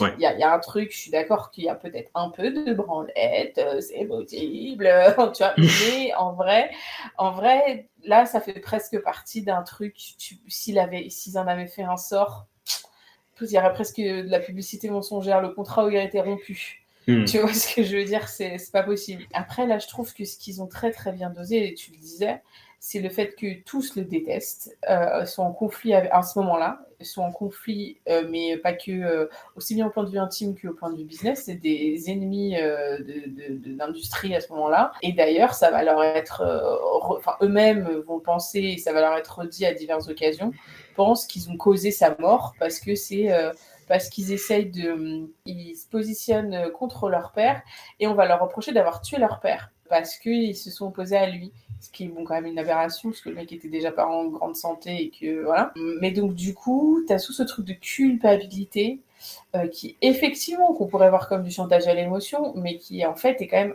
archi intéressant parce que le chantage affectif, c'est un peu la base de cette série. Ouais. Euh, dans le pilote, euh, t'as un truc, euh, c'est- déjà son anniversaire. Euh, t'as l'aîné, donc effectivement, est complètement hors sol, qui lui offre euh, un levain là pour faire du pain, enfin je sais pas quoi là, le truc. Oui, c'est se fout en fait. Et, et il leur dit, il dit le, le, bread goo, euh, c'est super, mais mon vrai cadeau, c'est que je veux vous, que vous signiez euh, testament, je sais pas quoi, enfin qu'on ré- répartisse le- les parts de l'héritage différemment. Ouais. Qu'est-ce que tu veux faire contre un père qui, tu vois, en fait, monnaie son affect sur des trucs de business? Tu vois, forcément, le- forcément, euh, en tout cas, il y a une logique quand même qui est hyper organique et hyper directe du fait de faire traîner, d'étirer en longueur et de torturer aussi bien le personnage et le spectateur avec, euh, avec la mort de Logan. Là, quelque part, en fait, je pense que c'était incontournable, honnêtement. Hmm. On n'a pas parlé de l'interprète de Logan, euh, Brian Cox, qui est euh, Ouais. un, un acteur qui est actif depuis des, des dizaines d'années et hum, qui a un petit peu la, on a un petit peu la même réaction par rapport à la réception de la série. Ça m'a fait rigoler. Il y a eu une Ouais, il interview marrant. il dit, euh, ouais, je pense que c'est la première fois voilà, que les gens me, me reconnaissent, euh, retiennent mon nom et ils, ils veulent tous qu'on prenne, qu'on fasse une vidéo où je leur dis fuck off. Et, et en fait, quand il dit ça, il trouve pas ça rigolo, il comprend pas en fait. Mais il Mais est. les euh, gens ont, des pro- ont pas réglé les problèmes avec leur père en général. Hein. Donc oui, euh, non mais c'est marrant que tu dis ça parce qu'il y avait une autre vidéo euh, avec les espèces de table ronde Vanity Fair où t'as Michael Berrioli qui jouait, tu l'as vu, qui jouait euh, Christopher Moltisanti dans Les Sopranos, qui disait que les gens lui, demandaient de, euh, de mettre un flingue sur leur tempe et qu'il refusait. Il voulait bien faire genre, ouais. Non, mais tu vois, il voulait bien faire genre il les étranglait. Mais, mais Demande à Joe Pesci de le tabasser avec une batte de baseball. Enfin bon, ouais. Mais on, on va mal en tant que Oui, oui. communauté humaine, on, on- on va mal tous. Euh, bon, ça dépend des jours, hein, ça dépend. Voilà, ça, ça, ça On a nos moments. On a, nos moments. On, on va mal euh, et les séries peuvent. Je sais pas. on rentre dans une espèce de truc de, de sadomaso euh, par procuration. Je- mais c'est fascinant. Moi, je, on, on adore. Enfin, tu vois. Ouais. Le- Mais c'est vrai que pour un acteur, ça doit être chelou, genre euh, insulte-moi. Alors non. Ou alors tu me repayes. Enfin, je sais que partie de mon contrat en Mm. tout cas. Et il a cette scène euh, au karaoké où il est très touchant, où il vient dire euh, à ses gamins, mais euh, en fait, je vous aime, quoi. Et, et la scène est très déroutante parce que il, il a quelques moments où il leur dit ça indépendamment. Tu doutes toujours de sa sincérité C'est ça. parce qu'il y a toujours euh, un arrière-plan business derrière. Et là, c'est la première fois où tu dis, mais attends, mais pourquoi il, pourquoi il fait ça en fait? Il, il a pas d'intérêt. Enfin, enfin, il y a peut-être euh, une, une arrière-pensée, euh, un plan, euh, mais la façon dont Brian Cox le joue, qui, qui- qui- il est incroyable. Le, ouais, c'est, c'est- ça m'a, ça m'a, dérouté, ça m'a, ça m'a pris à revers. Ouais, ouais, bah ça, je serais curieuse de savoir. Moi, j'ai quand même vu ça. Moi, j'ai trouvé touchant aussi, mais j'ai quand même vu ça comme un truc de manipulation, je. Oui, Enfin, tu oui, vois, un peu l'arbre évidemment. crocodile, euh, euh, arrêtons d'être ennemis parce que ça me fait perdre du temps. Enfin, tu vois ce que je veux dire genre, ça me- C'est une épine de- dans mon pied, là. C'est un peu pénible. Pour moi, il voit aussi ses gosses comme le prolongement de lui-même. Donc, t'as juste le truc d'ego de base, genre, euh, arrêtez de pas être d'accord avec moi. Enfin, tu vois ce que je veux Hmm. dire Genre, ouais. je pense qu'il aime ses gosses à- à- dans la mesure de ce qu'il sait que. Enfin, comment dire, de ce qu'il peut aimer en fait. De ce qu'il, ce que, je sais pas ce qui, pour lui, ce qui, pour un personnage comme ça, c'est quoi l'amour? Et d'ailleurs, pour moi, c'est la base de la série, tu vois. Hmm. Aussi bien sur euh, ce qu'on sait après, bah, justement avec le discours fou de, de James Cromwell euh, à son enterrement qui revient sur euh, leur arrivée aux États-Unis euh, dans une cale et le fait que euh, sa famille reproche d'avoir tué sa sœur parce qu'il avait la polio après l'avoir envoyé en pension. Enfin, donc, en gros, le, le gosse qui est vraiment, enfin, qui, qui a vraiment grandi euh, en étant isolé et, et en étant très vite, en ayant for- forcément dû se blinder et, et voilà. Mais donc du coup, comment un mec comme ça aime Hmm. bah, c'est un patriarche en plus.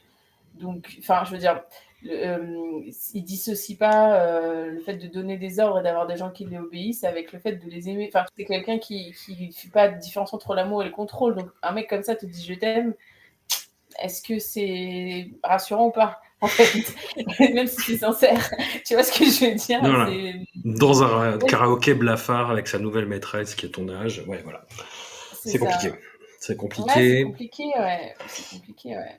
Et donc après, on a plusieurs épisodes où le deuil prend une place inattendue par rapport à Ouais. toutes ces dynamiques euh, dont, euh, dont on a parlé.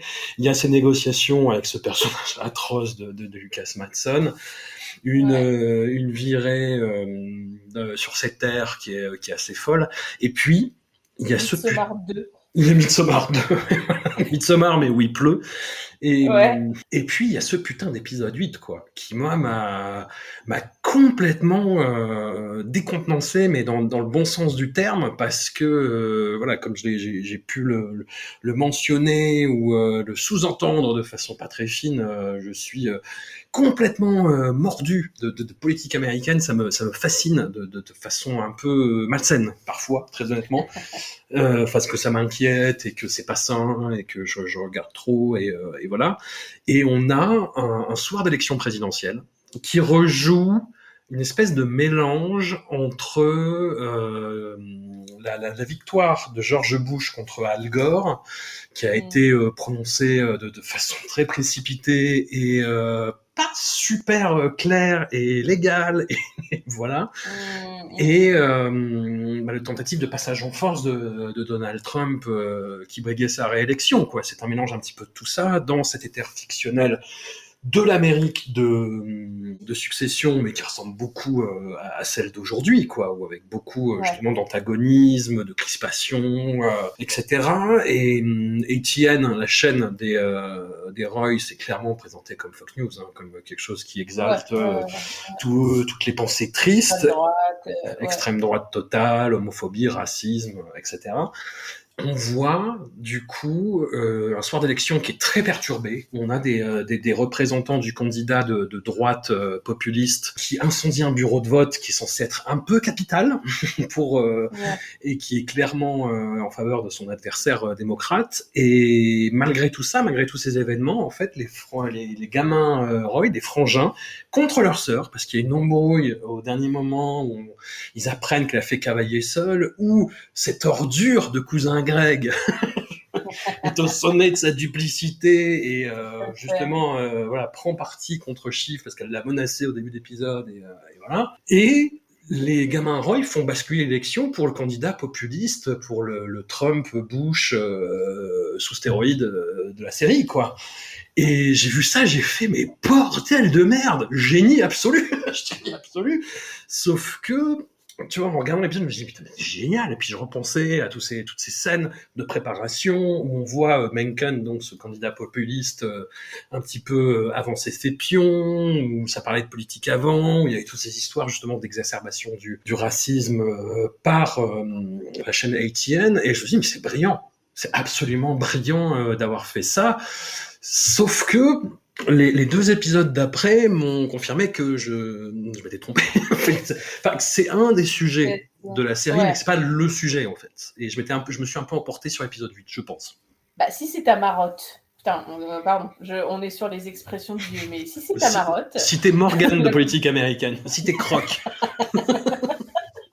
voilà, euh, je comprends. Parce que c'est clair que c'est au cordeau, c'est archi bien fait, euh, archi précis, enfin, c'est très impressionnant. Alors, déjà, euh, enfin, ils, ils annoncent que. euh, ils font l'annonce. Ce qui fait que ça crée. ça donne l'opportunité aux candidats si à la fin. Parce qu'ils ont toujours pas compté à la fin. Ouais, c'est ça. Crois, hein. Ils savent pas, mais en fait, ce qu'on comprend, c'est que ça donnera l'opportunité de lui dire, en- à lui de dire, on m'a volé l'élection. c'est ça. Euh, voilà. Mais, euh, mais c'est vrai que moi, ce que j'en ai retenu vachement, c'est euh, Roman qui force depuis le début parce que quand il a rencontré ce mec-là, il trouvait le mec marrant et c'était un peu genre bah moi je vais avoir mon projet à moi. Et il pousse à fond. Bon, le- Logan a toujours eu ce truc de faiseur de roi, on comprend, enfin tu vois machin. Hmm. Mais c'est vrai que moi, j'étais vraiment sur le, prisme euh, euh, Roman pousse Roman pousse. Et Roman, à la fin, quand même Kendall hésite, il lui dit euh, Tu vas pas faire le grand frère. À chaque fois, c'est toi qui avais ce que tu voulais quand on était petit. Tu mangeais, on mangeait à chaque fois du steak. Moi, j'avais jamais mon poulet. Oui, mais tu te roulais par terre. Mais je me roulais par terre parce que j'avais jamais mon poulet. Enfin, j'avais jamais mon. Oui, oui, c'est ça, parce que j'avais jamais mon poulet. Effectivement, il y a la trahison de Shiv.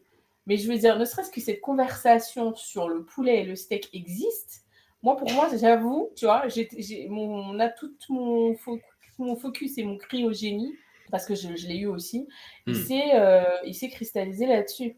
C'est-à-dire que euh, ils, sont, ils sont au cœur d'un truc, ils ont la responsabilité, on le disait un peu tout à l'heure, hein, ils ont la responsabilité de millions de personnes, je ne sais pas combien ils sont aux États-Unis, de billions, de millions, de, de je sais pas quoi, de personnes.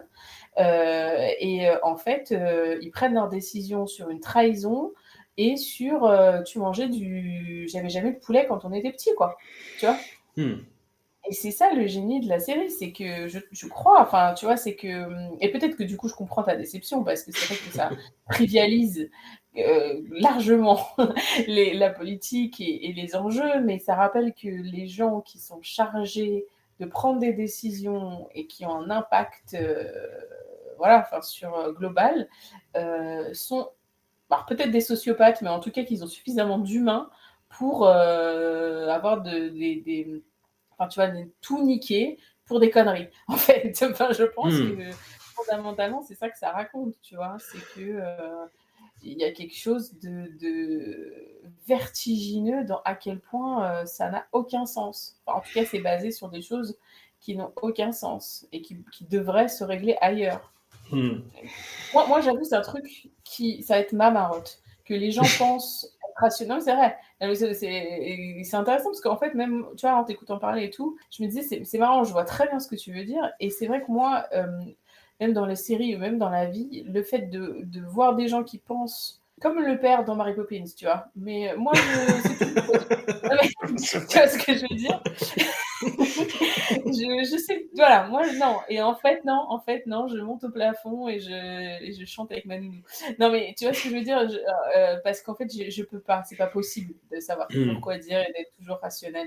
Et il y a forcément des trucs qui te motivent, qui sont basés sur quelque chose d'un peu une fêlure ou quelque chose d'un peu un peu plus lunaire, c'est pas le mot que j'aimerais trouver, mais tu vois ce bah, que je veux dire, je crois. C'est la personnalisation en fait, quoi. C'est la projection dans ce que tu regardes. Il faut forcément que ça parle à un niveau conscient, subconscient, euh, et c'est le et c'est le principe de la critique.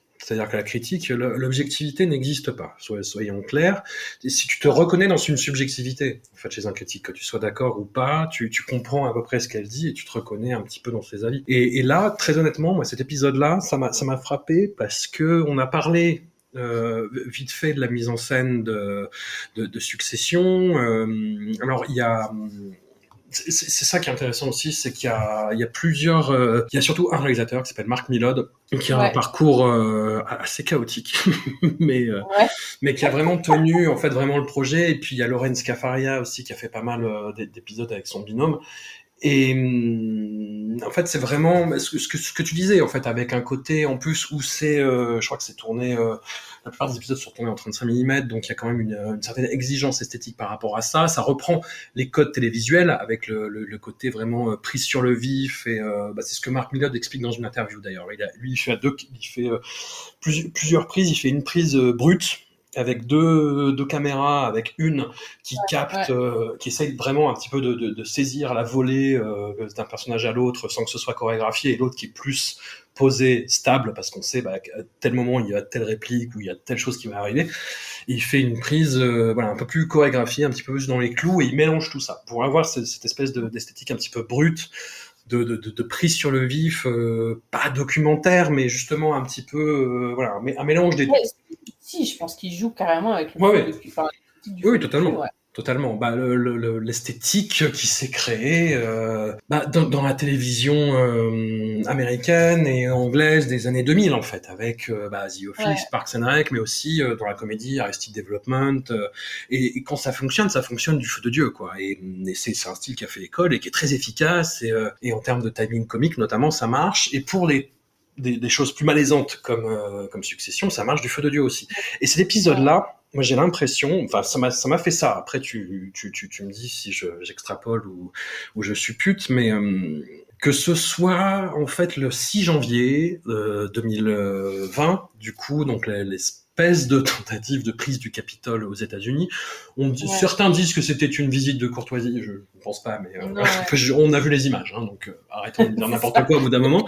Et, oui. et, et puis même plus récemment, tu vois, tout ce qui s'est passé autour des, euh, des, des, des, contestations euh, de la réforme des retraites, mhm. j'admets tout à fait un, un côté euh, malsain de ma part à regarder et à être scotché devant les images de chaînes d'infos en continu. Je sais que c'est de la merde, tu vois, BFM, euh, CNews, etc.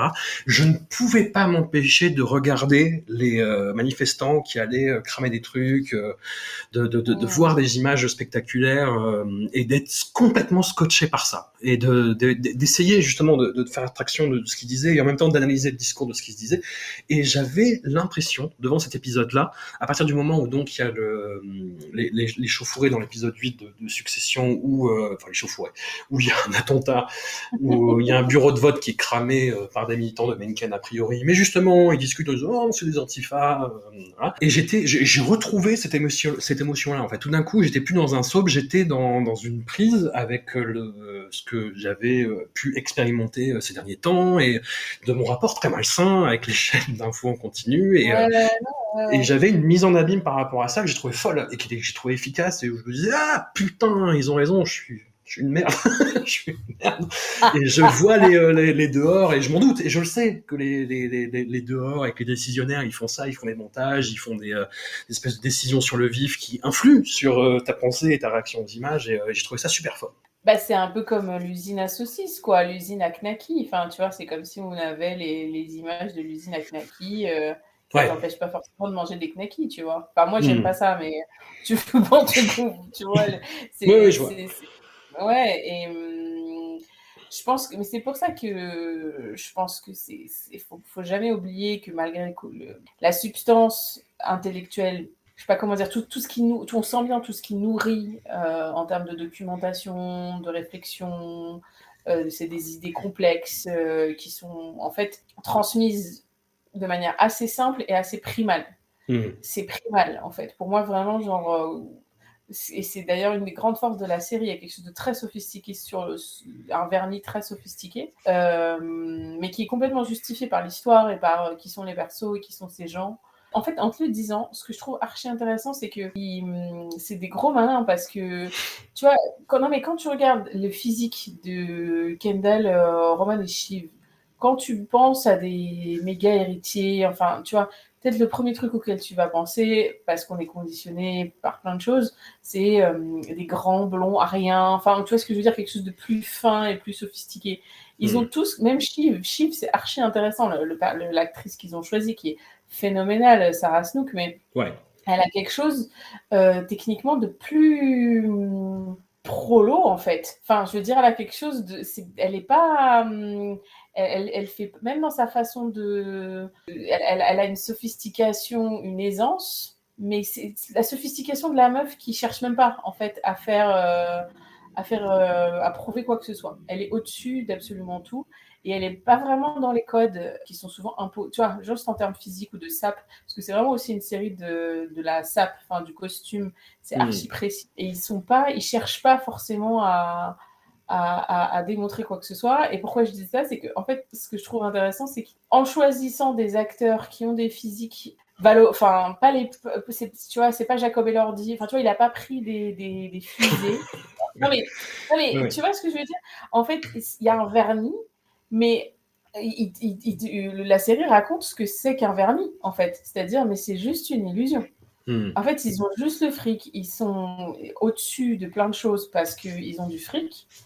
À la base, euh, l'histoire de leur famille, c'est ça. Ils sont complètement euh, euh, le, prolongement de ce truc-là. Enfin, tu vois ce que je veux dire Ouais. hum, De toute façon, il y a une cohésion folle dans cette série. Enfin, tu vois, parce que je reviens à ce que tu disais sur. Non, mais tu vois, le, fait que toi, en, en sachant complètement qu'une série d'infos continue, c'est de la merde, non seulement tu peux être amené à continuer de regarder quand il y a des émeutes ou des, des trucs politiques un peu compliqués. Là, quand on fait un truc un peu méta sur ça, avec tous les ressorts, tous les enjeux, on voit donc Tom qui est genre en mode Attends, je vais pas manger des sushis de la bodega là, faut que je mange, faut, faut que mon estomac tienne toute la nuit. Donc je veux bien euh, du lait, je sais pas quoi, et, et des pâtes et de la coke.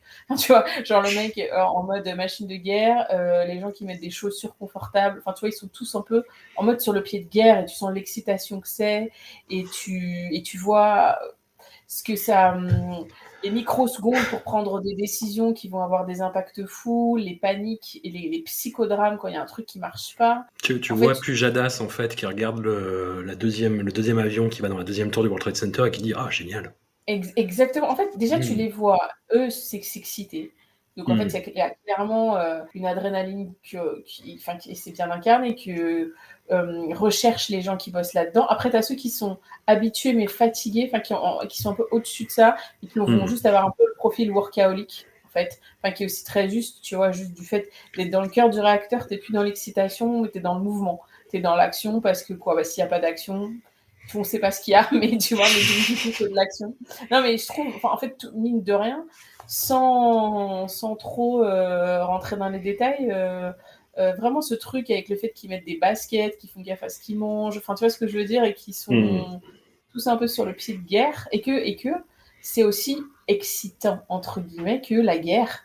Enfin, tu vois ce que je veux dire, ça mobilise. Bah oui. Il y, y a des discours, il y a des discours qui sont faits où tout le monde applaudit, tu, tu galvanises les troupes.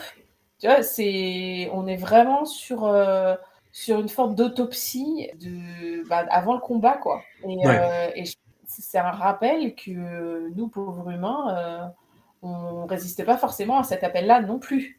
Enfin, tu vois ce que je veux dire? Mm. du- Ce que ça représente en termes de- d'intensité.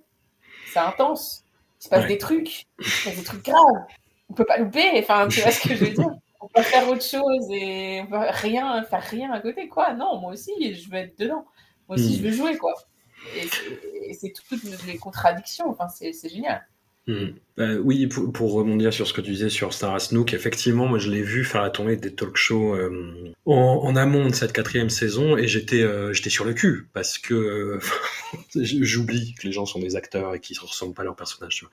Mais euh, elle est australienne, elle a son accent, tu vois, elle fait pas attention. Tu vois, quand elle est en promo, elle fait, elle fait moins attention, tu vois. Et elle a un accent australien et elle est détendue et elle a pas du tout les mêmes fringues ni le même maintien et, euh, et waouh, et la composition qu'elle fait du coup est est dingue et, et saisissante. Mais hum, aussi, bah, pour justement ce, ce goût du, du spectaculaire et je, en, en y repensant, ça rend la série euh, d'autant plus brillante. Mais c'est vrai que moi j'étais déçu par, euh, par les deux derniers épisodes.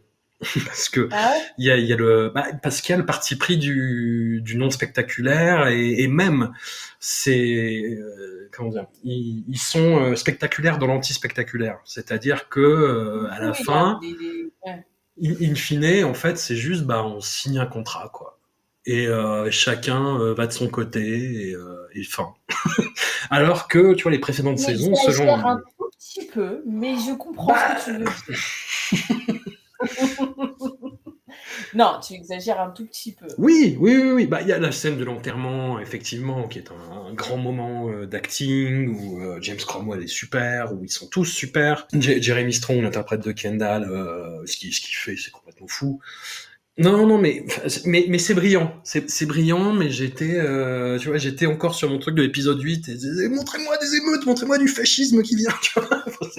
Ah, Et, et c'est totalement, c'est totalement un procès d'intention. C'est totalement un procès d'intention de ma part. Et je me disais putain, c'est, en fait la série ne parlait que de ça depuis le début et et les deux, deux derniers euh, épisodes m'ont dit bah bah non, c'est sur des persos et c'est sur ces ces relations là, ces dynamiques là et, euh, et voilà.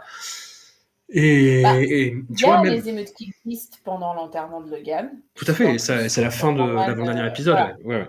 Mm. Roman va se prendre une rouste comme tous les personnages d'hétéros un peu blessés vont créer la bagarre pour se prendre des coups, pour, pour euh, tu vois, avoir encore plus mal que leur douleur de leur cœur. C'est, vraiment un bruit de fond. C'est un bruit de fond. Mm. fond, non, tout à fait. Non, non, tout à fait. Non, mais tout à fait. Mais de toute façon, clairement, oui, il revient à l'intime, il revient à ses trois enfants. Et c'est totalement cohérent. Et c'est totalement Euh, Oui, cohérent. et ça fait Ah sens. oui, et c'est très intelligent. Et c'est très brillant. Mais ça m'a frustré. voilà. C'est tout. Je Mm. comprends, je comprends. Je comprends tout à fait. Moi, j'avoue, euh, aussi bien le, la petite euh, escapade à la Barbade, je crois, enfin, je sais pas exactement. C'est ça, ouais. C'est, ça la ouais. où il, voilà, où il joue euh, à se couronner. Et où d'ailleurs, tu te dis, enfin, moi en tout cas, je me suis dit, euh, ok, mais s'ils font ça comme ça, enfin, je veux dire, c'est sûr que c'est pas Kendall. Enfin, je sais pas ce que tu en as pensé, mais à ce moment-là, tu te dis, mais c'est tellement ridicule, en fait, comme process, de... et en même temps touchant, parce que c'est sans doute en plus le dernier moment où ils vont se parler comme ça, ever. L'enjeu, c'est un jeu d'enfant. C'est se sentir Mhm. euh, le roi dans un jeu d'enfant. Donc, on peut pas. Enfin, j'aurais été très sur, sur le cul si Jesse Armstrong euh, aurait fait après. Du coup, oui, c'est Kendall, en effet. Enfin, tu vois, comme dans ses rêves d'enfant, Mhm. sur lesquels il est bloqué depuis Ah oui, a non, 7 mais ans. ça, ça ne pouvait pas. Tu ça vois ne pouvait pas. Ça pouvait pas, c'est ça, ça peut pas. Euh, et après, il y a quand même ce truc, c'est là où je dis que tu exagères un tout petit peu, même si je comprends hein, complètement ton- ta frustration et, je- et je, et je l'entends et je la respecte. Mais il y a ce truc où, euh, d'une, tu as une espèce de trahison finale, de twist final euh, de Shiv. Ouais. Et aussi, tu as une espèce de, de bagarre euh, fratricide, alors que tous les gens euh, à côté regardent euh, un Et peu entendent. et entendent. Et, sais, oui, parce que c'est des bureaux euh, vitrés, donc tu vois et t'entends tout, et personne n'intervient. Ils les voient en train de se battre. Ce qui est marrant et ce qui est un peu vicieux, c'est que là, ils sont clairement pathétiques, alors que Logan pouvait avoir des, des éclats de violence tout aussi forts, mais personne ne trouvait ça pathétique, tout le monde avait peur. Enfin, tu vois, c'est eux, ils, ils sont, ils ont la ridicule, mais Logan, euh, ça aurait fait rire personne. Enfin, tu vois ce que je veux dire ça, Ouais, Tout ouais. le monde euh, regardait par terre. Et comment Et t'as quand même ce plan incroyable de. Parce que t'as le parcours de Shiv aussi, tu vois, que, sur lequel tu. Ah oui, non, mais là, non, en fait, tu exagères. Parce que, non, mais je viens de. Tu vois, il y, a- il y a quand même ce truc où euh, Lucas Matson, peut-être qu'il était déjà un peu genre en mode j'aime pas trop me faire diriger par la petite meuf que j'ai envie de sauter, tu vois, mais Mhm. avec qui, qui boude, au- comme Logan, parce que euh, il y a un magazine euh, qui a laissé entendre qu'il était un peu la marionnette de Shiv et donc il est Ouais. blessé dans son ego viril et, euh, et donc euh, il fait euh, monter l'arriviste Servile et euh, Shiv il voit la seule possibilité de pouvoir en tant que femme, même en étant une Roy, c'est la seule possibilité pour elle d'avoir une miette de pouvoir. Euh, et comme elle est hum, matrixée, et ben, elle en a quand même envie. et, euh, et enfin, tu vois, et, donc tu as cette espèce de scène où, tu vois qu'elle lui met, il se donne la main, si on peut appeler ça comme ça, pour les apparences, mais elle est complètement désarticulée, désincarnée, elle n'a plus d'émotion. Enfin, hum, C'est super fort, tu vois. Enfin, vraiment, moi, je la, tu, la vois devenir comme sa mère, qui a toujours reproché d'être euh, sans amour et, sans émotion. Et euh, tu, vois la meuf euh, qui a fait des études, qui été à Harvard, mes couilles, enfin, tu vois, machin, qui va faire la même chose. Parce qu'il y a un truc qui de corruption qui est plus fort que tout, tu vois.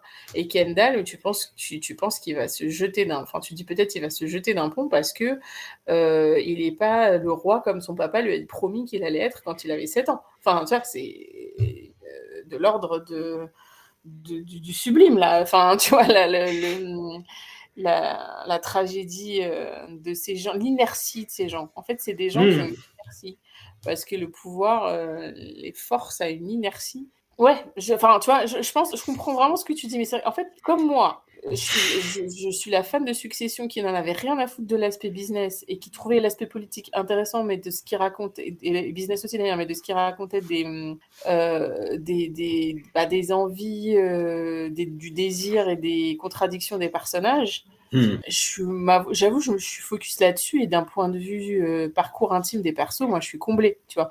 Ouais. Je suis comblée parce que on me raconte quelque chose qui en plus c'est une forme de prise de risque de quelqu'un qui maîtrise totalement la dramaturgie des séries, dans le sens où il ne les fait pas évoluer. tu suis l'évolution de personnages qui n'évoluent pas. C'est ouf. C'est ouf, ouf, ouf, vraiment, ça fait rêver tous les scénaristes. Enfin, en tout cas, je, ouais, tu vois, tu Putain, quand est-ce qu'on peut faire un truc comme ça? S'il vous plaît. Mais je comprends. Mais je comprends. Et, et je peux comprendre aussi la frustration de se dire, ok, mais donc du coup, quoi? Le business et surtout la politique, euh, et des trucs aussi graves et des forts en politique, c'est que des prétextes. Hmm. Je comprends. Non, non, mais le thème, ça reste le pouvoir, effectivement, et la corruption du pouvoir. Et... euh, Donc, euh, non, non, mais je, je, je sais. je sais. Mais j'avais envie d'échanger. Et, euh, et voilà. Mais Et- de fait, tu parles de, on parle depuis je ne sais pas combien de temps, euh, 1h48 sur une série qui, qui te laisse sceptique. Et moi, je trouve ça beau. Je trouve ça très, très beau. quelque part. Est-ce que tu penses que c'est la fin, comme le prédisent beaucoup de Cassandre, vu, vu, vu euh, l'é- l'évolution du paysage euh, culturel global, euh, ce qu'est devenu et HBO, euh, que c'est la fin des grandes séries, que c'était peut-être la dernière grande série? Est-ce qu'on ne dit pas ça à chaque fois qu'une grande série HBO se termine, en fait? Ça, à chaque fois, on dit avec Mad HBO, ouais. Mad Men. Ouais, que ce soit Mad Men. Hmm. Il y a plusieurs trucs. C'est que d'une, les gens qui ont vécu un truc fort, ils sont frustrés quand c'est fini et ils se disent euh, ça sera plus jamais pareil. Et ceux qui viennent après, ils connaîtront jamais la même chose. Ce qui est évidemment faux. Enfin, pardon, hein, mais c'est toujours faux. et puis en plus, bon, il y a plein, plein de problématiques. Euh, actuellement, là, les scénaristes euh, toujours, américains en tout cas, font toujours grève et il y a beaucoup, beaucoup de trucs qui vont sans doute bouger, mais les hum, dirigeants de chaînes euh, ou de plateformes ou que sais-je, enfin, tu vois, ça les frustre peut-être parce que ça échappe à leur contrôle, mais euh, ils ne peuvent qu'avoir besoin de matière un peu imprévue et Ouais. euh, impromptue et, et, tu vois pour euh, alimenter euh, leurs tuyaux mais que en plus enfin, surtout sur des tuyaux qui prétendent avoir du sens parce que tu as tuyau et tuyau tu vois les Hmm. contrats sont pas les mêmes tu as, différents moi pour moi tout n'est pas forcément hiérarchique en termes de série c'est Hmm. plus en quoi en quoi le contrat est clair Ouais. avec ce que tu offres est-ce que est-ce, et voilà est-ce, est-ce que tu en retires vraiment en tant que spectateur à la fin. Mais à partir du moment où tu vends du premium euh, avec euh, comme ambition et comme euh, politique d'être euh, euh, pertinent sur des sujets complexes euh, aussi bien sociopolitiques qu'humains bah à un moment en fait tu es obligé de te renouveler. Et ça reste des marchés agressifs et le besoin de renouvellement, enfin je suis pas du tout libéral, euh, néolibéral comme meuf, mais le besoin de renouvellement et, et le mouvement perpétuel, euh, même s'il est euh, décourageant et vaniteux et tout ce que tu veux, bah, fait que en fait forcément il y a des trucs qui émergent et des surprises. Enfin c'est obligé, Ouais. tu vois. C'est juste faut, faut, faut, faut accepter que tu seras pas toi, tout- nous, toujours là au moment T pour voir le truc, la comète passer. C'est pas, grave. Hmm. Il y, a un peu de vanité de spectateur aussi, je, je crois, mais que je trouve touchante hein, par ailleurs, mais de, de se dire ça sera plus jamais comme avant. tu vois ce que je veux Bah, dire Succession, ça a été ça, comme tu l'as dit, c'était personne ne s'attendait à ce que ça devienne quelque chose d'aussi euh, d'aussi énorme dans, dans l'inconscient normal, populaire. Et il y a beaucoup euh, de, moi j'ai eu l'impression hein, de ce phénomène-là dans les dans les réceptions et les réactions sur les réseaux de euh, c'est mon truc, c'est mon truc à moi. Tu vois, c'est euh, Mais ça, Sans- c'est beau, ça, c'est le truc beau Oui, du oui. truc. Ça reste un peu une illusion parce que tu peux pas contrôler l'objet. En fait, tu peux pas contrôler. euh, Il y, a, il y a un peu ce truc, tu voudrais que tout le monde ressente exactement la même chose que toi au même moment. Très Hmm. troublant, hein, l'esprit humain. tu vois. Genre, really? Est-ce qu'on veut vraiment aller euh, par là? Mais ça reste, ça reste beau parce que ça veut dire que ça veut dire qu'en fait on est capable d'être bouleversé. Il y a un bouleversement, tu vois, presque euh, cosmique qui peut se jouer dans, dans le cœur et dans l'esprit des gens. Euh, mais d'ailleurs, par contre, je pense qu'il y a beaucoup de gens qui ont complètement conscience, parce que c'est toujours par l'affect que tu peux manipuler les foules. Ouais. Et euh, et il y a des gens qui ont complètement conscience de ça. Enfin, ça, c'est un autre sujet, mais voilà. Mhm. Mais, euh, mais je pense qu'en fait, moi, ça, ça reste point de vue, c'est cool d'apprécier les choses pour ce qu'elles sont. On est, enfin, moi, je sais que je trouve, je suis, je suis euh, épatée, euh, plus qu'épatée. Enfin, je dirais pas que la série m'a bouleversée, c'est peut-être un autre niveau que bouleversée, mais en tout cas, c'était, euh, je suis euh, presque reconnaissante. Enfin, c'est pas, tu vois, je suis pas genre en mode hippie, mais c'est genre, waouh, je suis trop contente d'avoir d'avoir expérimenté ça, ce que ça, ce que ça me fait comprendre et, et puis même, euh, je sais pas comment dire, ce que ça réaligne de mon rapport au monde, même euh, à, à une petite échelle, ben je suis trop contente. Et puis euh, et voilà, déjà c'est très très cool. non Déjà, carrément. c'est génial. Puis d'avoir des conversations et de se sentir euh, un, un peu justement aussi même de, de ne pas comprendre ce qui se passe, mais de continuer à essayer de, de, de- de creuser. C'est une démarche euh, qui ah, Ma foi, ça m'a apporté des choses de voir Succession aussi, même si euh, je reste un petit peu sur le, sur le bas-côté. Mais, on aura appris de tes contradictions et on, on, on en est euh, encore. Enfin, tu vois, on en est très. euh, ah, je cherche mes mots. Non, il est tard en même temps.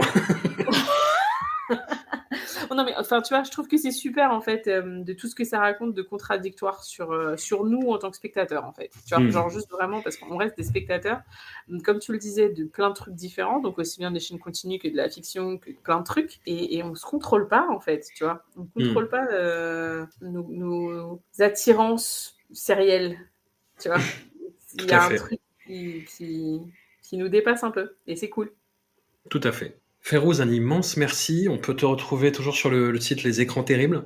Tout à fait. Alors que je dirige toujours la publication, j'écris pas beaucoup en ce moment, mais on peut absolument me retrouver là-dessus et toute une équipe euh, de rédacteurs euh, vaillants.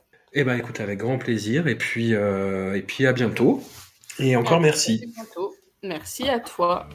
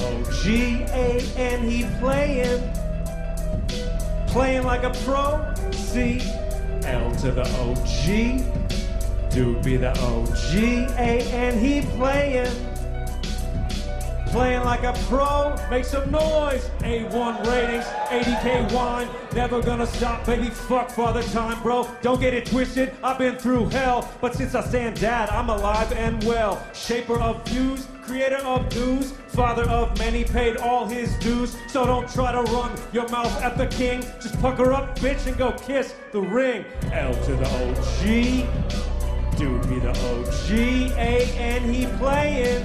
Make some noise! When I say L, you say O G. L to the L to the L to the You need to stop this. L to the L to the L to the motherfucking OG.